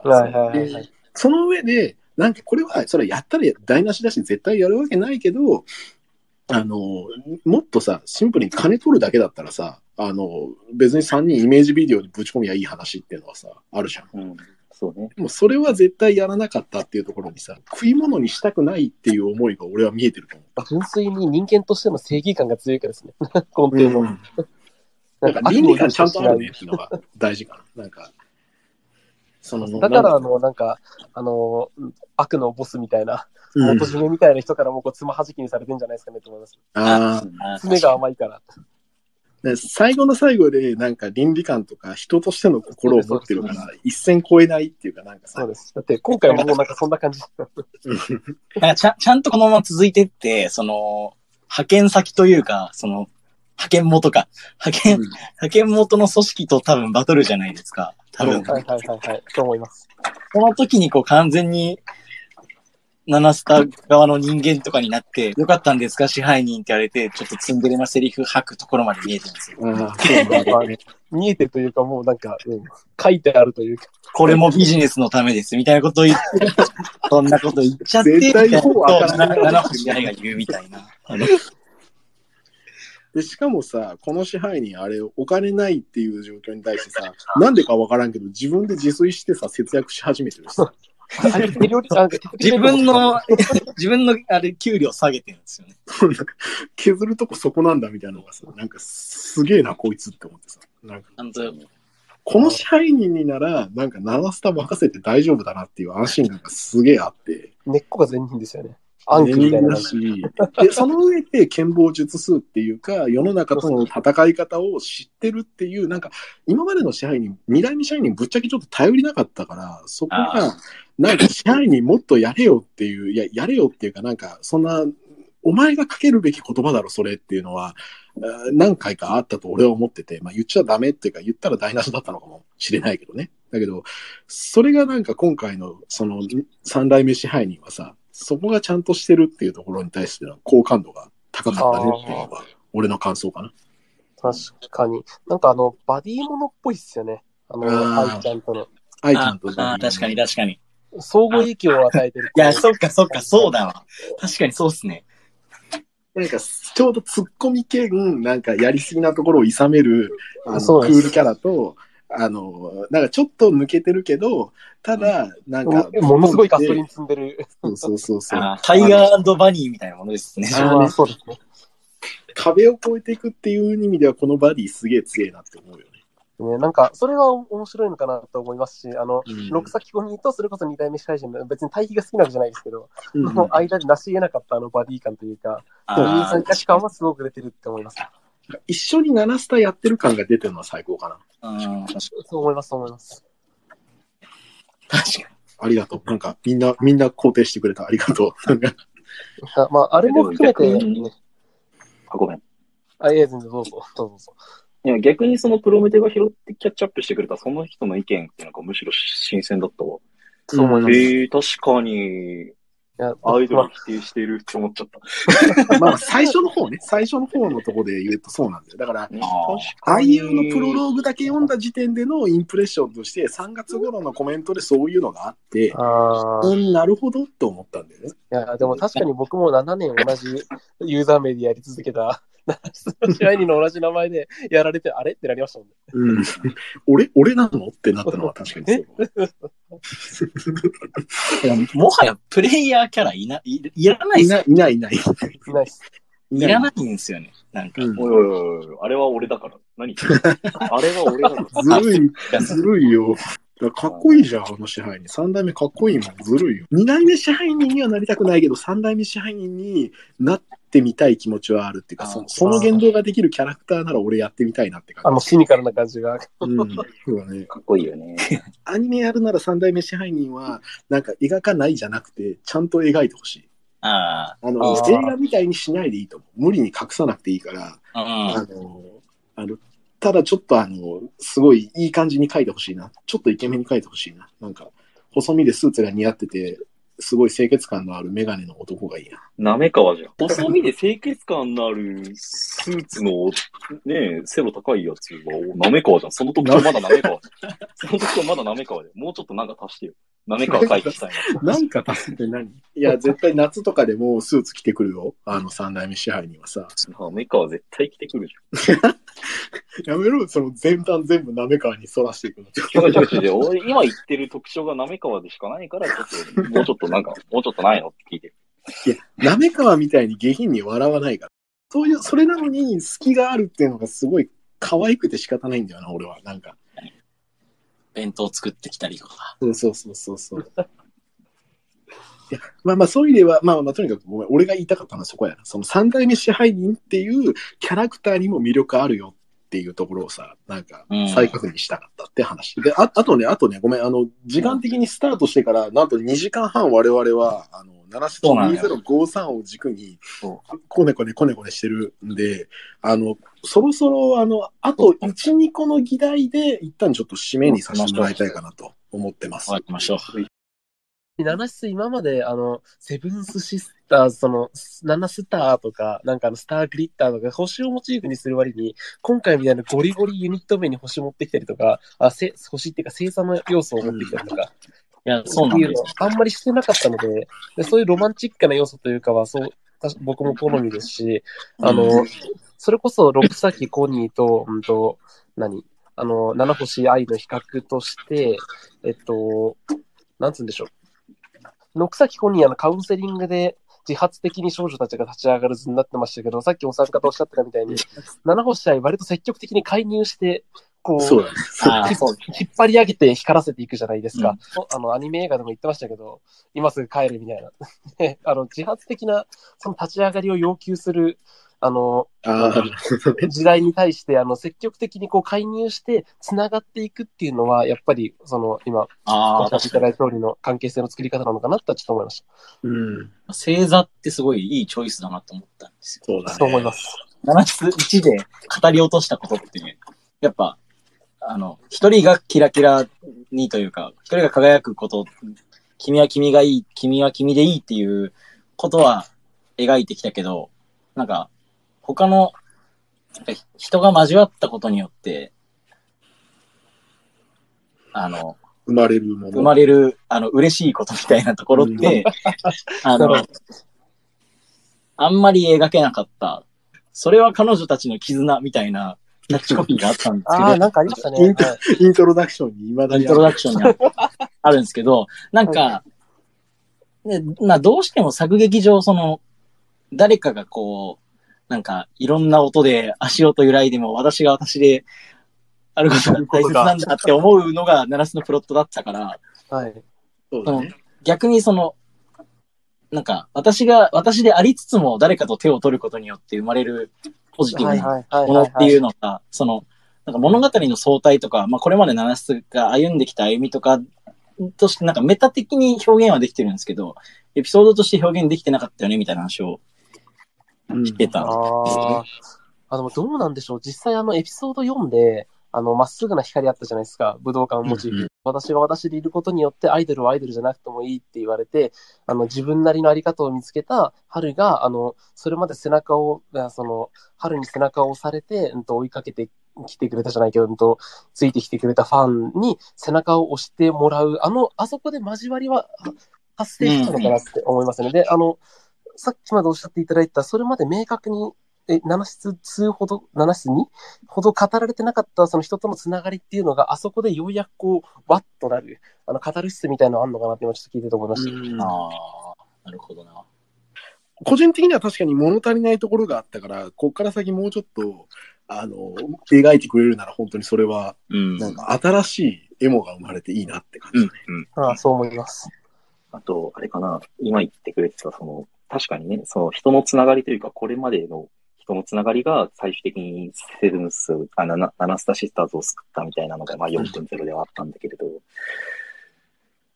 なんか、向き合う、なんか、き起点がどっちかなんで、結構自分に向き合った末になんかあるみたいな。ああ、なるほど。ストイックだったかな。はいはいはいはいはいはいス。トイックだねすぎたみんな自分が強かったよね。確かに。そう結局のところ。だから今回はきっと早い段階で他人に頼るとか、相談するっていうシーンが増えるんじゃないかなと思うんだよね。なんか弱い、弱みがあって当然で、何者でもないからできなくて当然で、それで、そんな状態の人たちでも集まって何かができるみたいな、まあそういう星座だよね。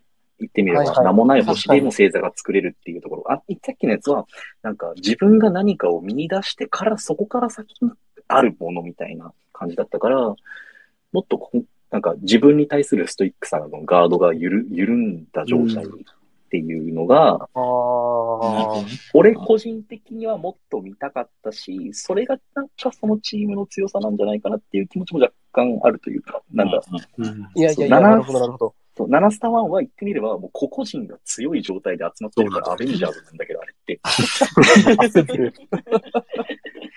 そうそう。まあ、ね。そうそう。だから、俺だから我々が物足りないって言ってるのは、そういうところがちょっとあるっていう感じかな。うんリアルでもゲームの中でも多分そうだと思うんだけど、僕らは青空になると、踏ん張れランナーを聞いても、自分の足で立てない人っていうのは絶対いるんよ。一定数絶対いるんよあそれに向けての救いって意味では、そういう風に描くっていうのになるんかななるほどね。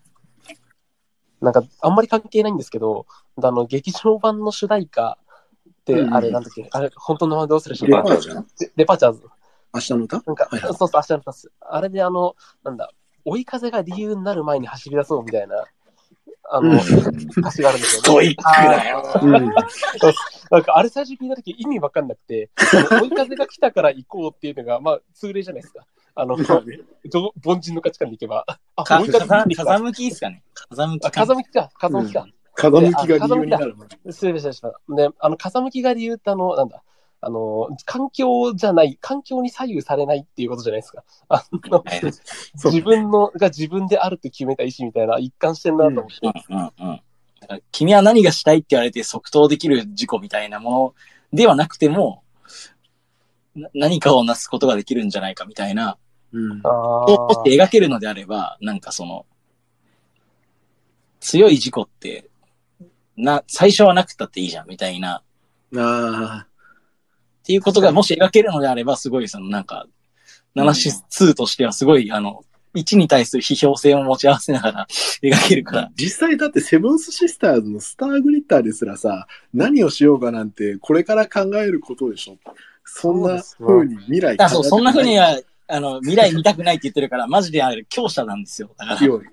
で、なんなら初期衝動のワールズエンドですら、向かい風が導いてくれたって言ってるから、もうバチクソン強いじゃん、みんなね。うん だから、確かに今までの物語は一定のなんかそのハードルとしての自分の足で立てる人間たちの物語だったっていうのはうん。あるね。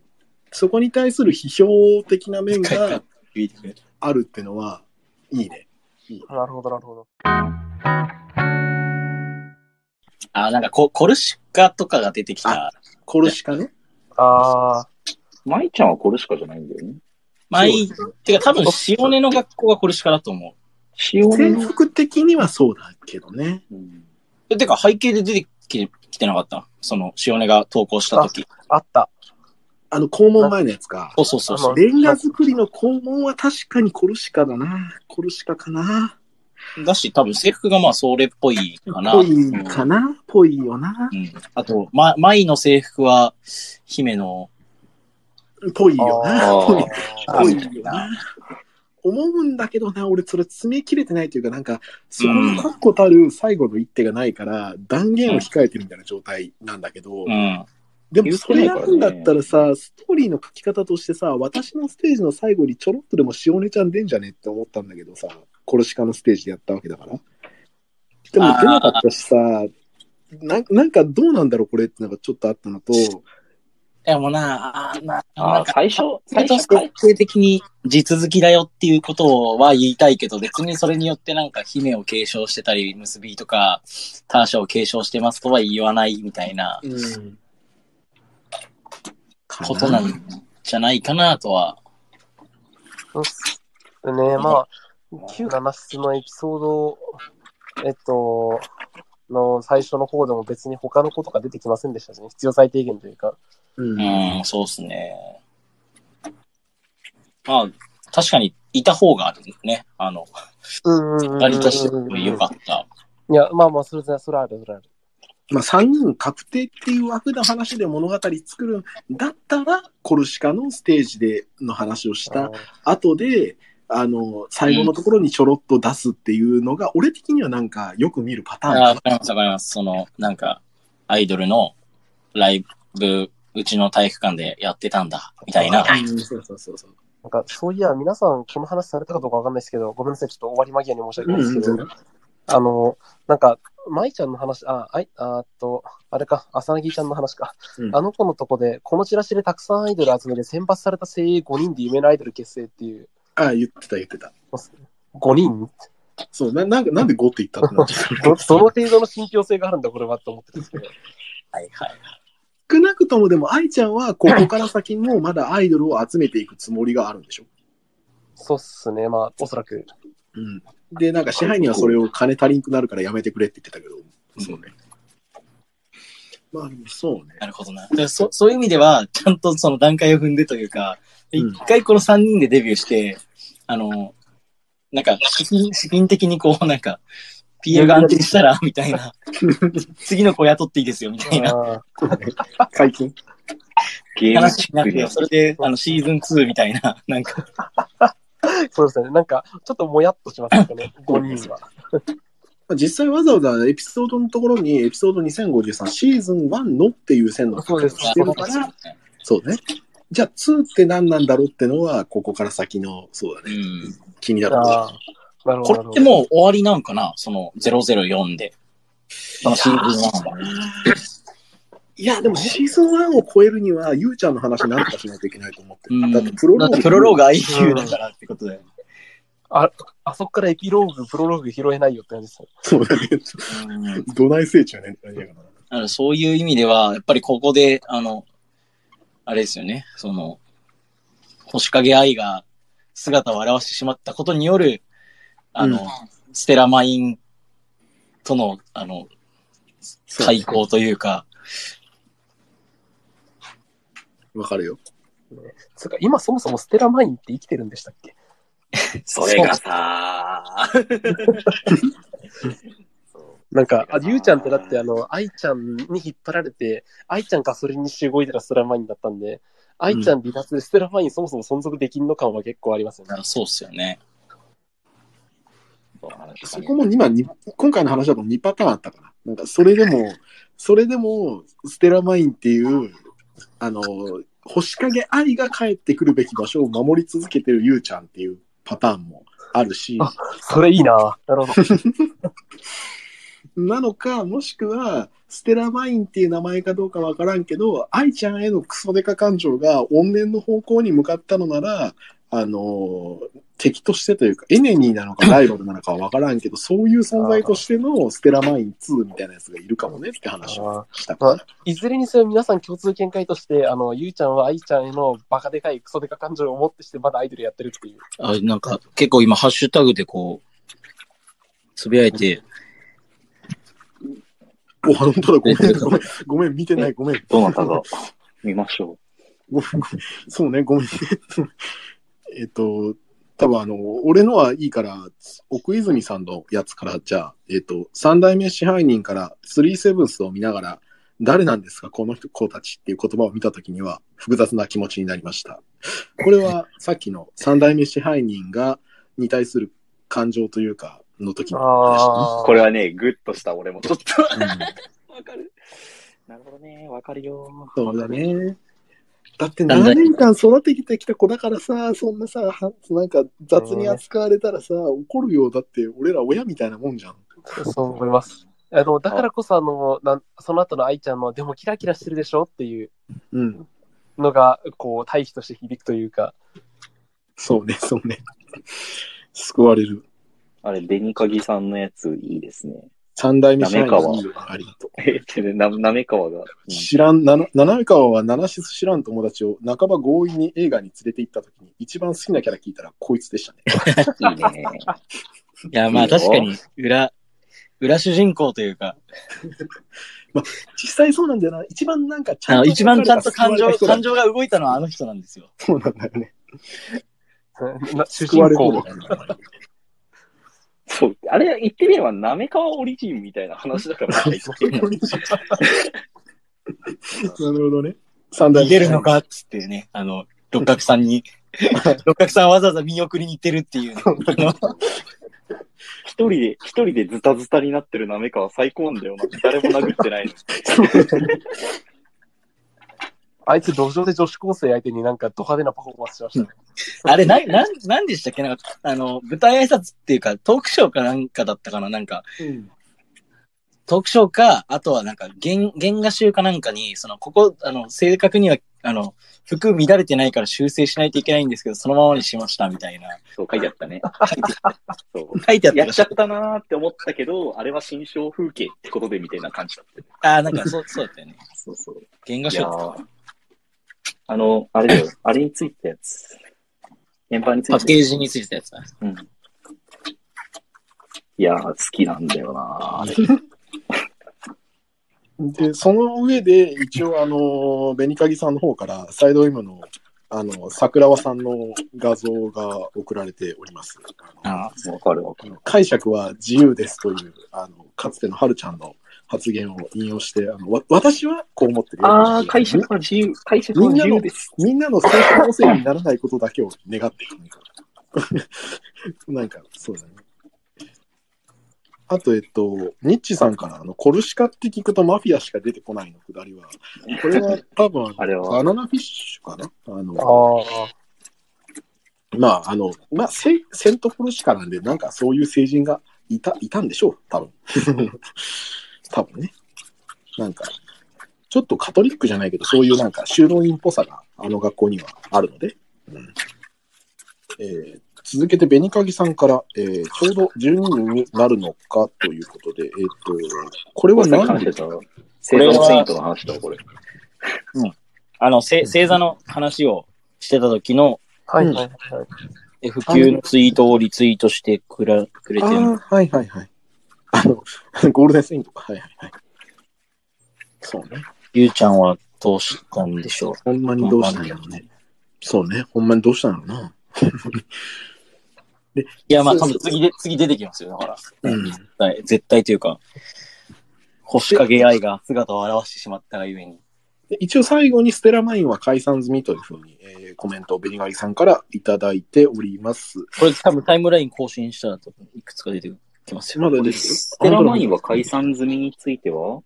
一応、そのちょっとどこから見てるかによるんだけど、一応エピソードを追ってった時に、ステラマインを解散しますとは愛ちゃんは言ってなくてというか訂正して、ステラマインやめますって愛ちゃんが言ってるだけっていうのが一つと、まだ何者でもない星での観客の反応で、星影愛のが出てきたシーンで、引退した星影愛が帰ってきたっていう風な発言をしていることから、ステラマイン自体を解散したっていう描写はまだなかったっていうのが、えっと、一応確認した事項かな。うんはいはい。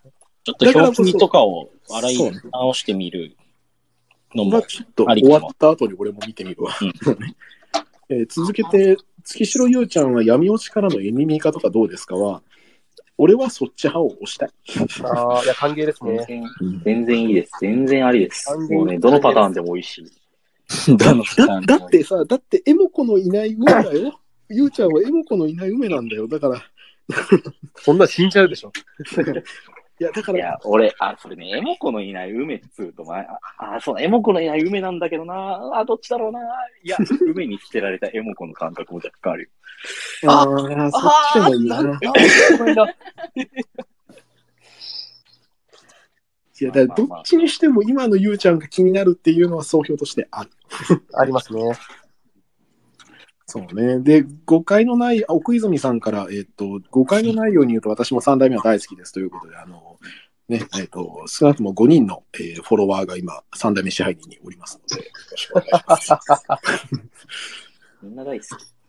で、えっ、と、一応今、あと最新はこれか？いや、まだ、まだある？まだまだある？えっ、と、ありがとう。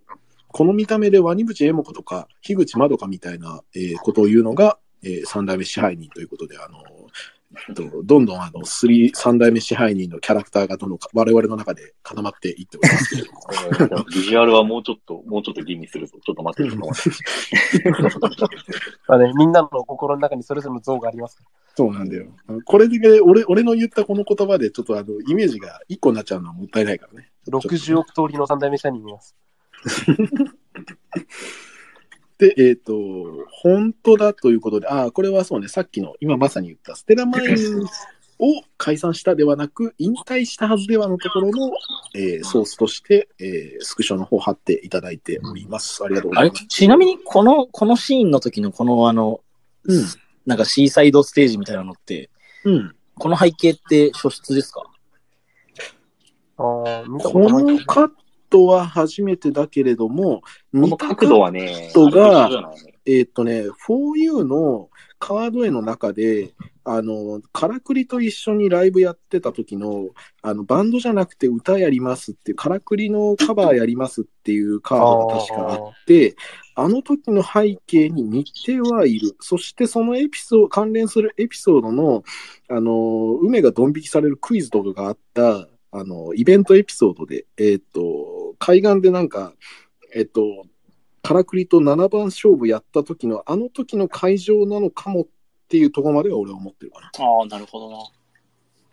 だからちょいちょいあれ、あれだよね、その、今回、まあ、当然といえば当然だけど、その、BGM というか、劇版というか、ちゃんと作、作って、ちゃんと作ってますよねっていう。全部別でしたからね。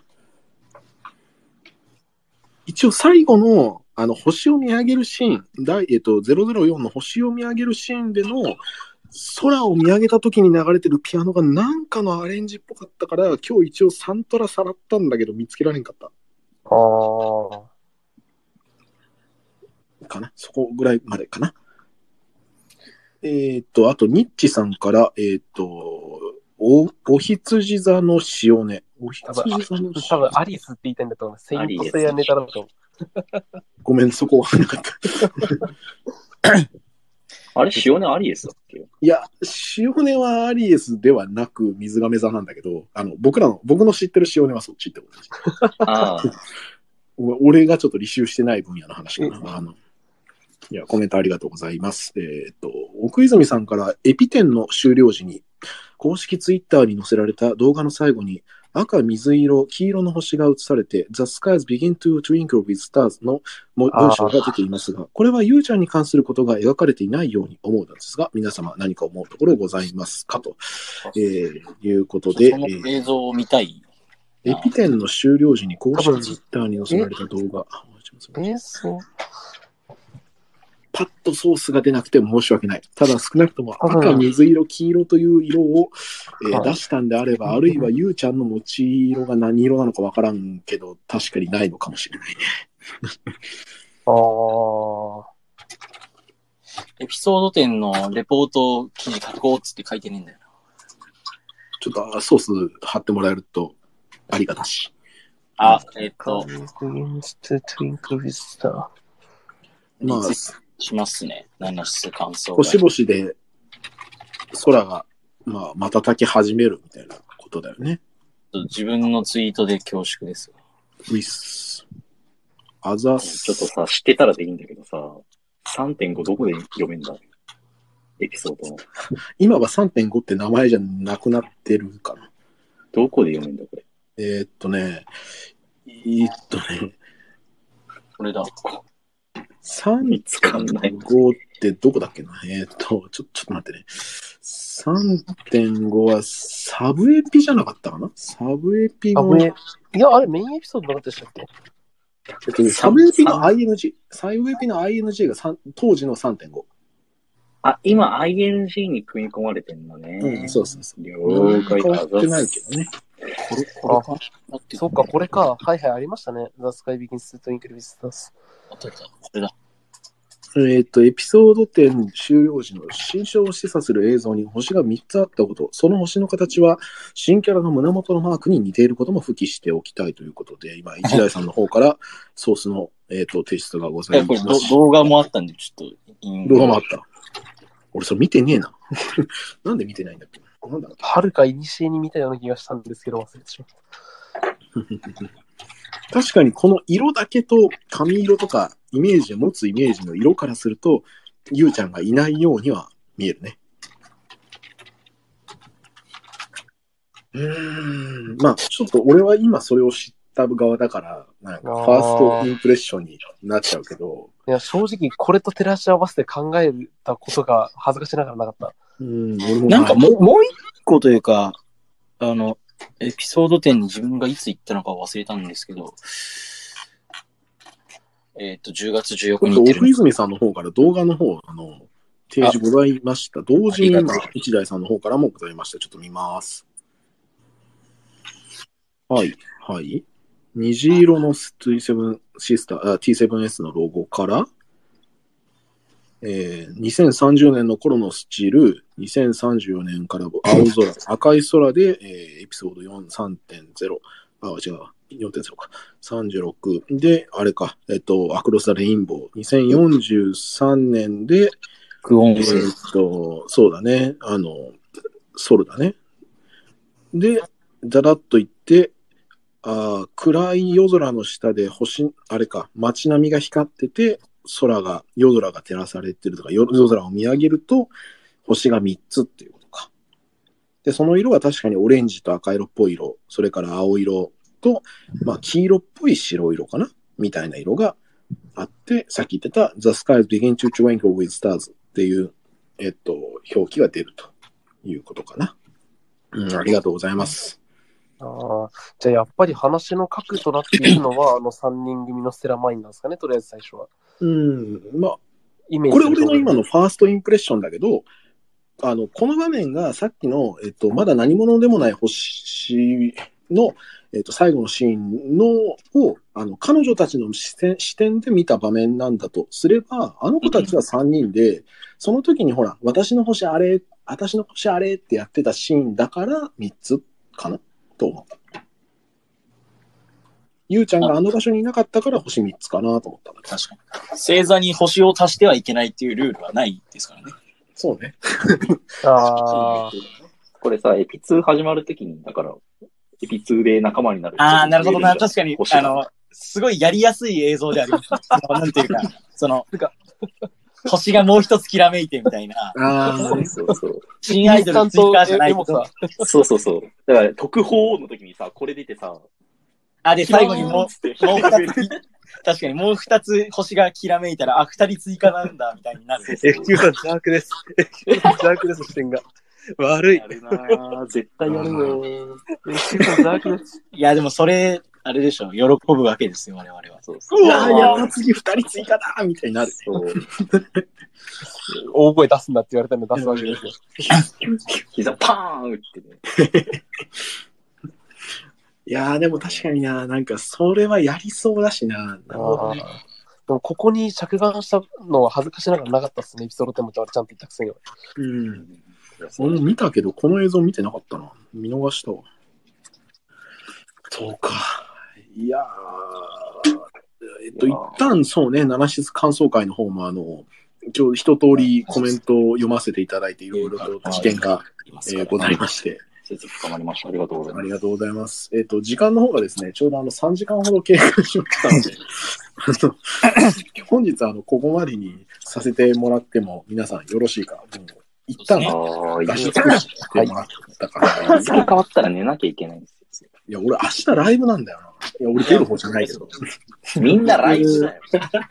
あの、一応、あの、オンラインチケットを買ってますんで、あのおみんなライそうねブなんだよ。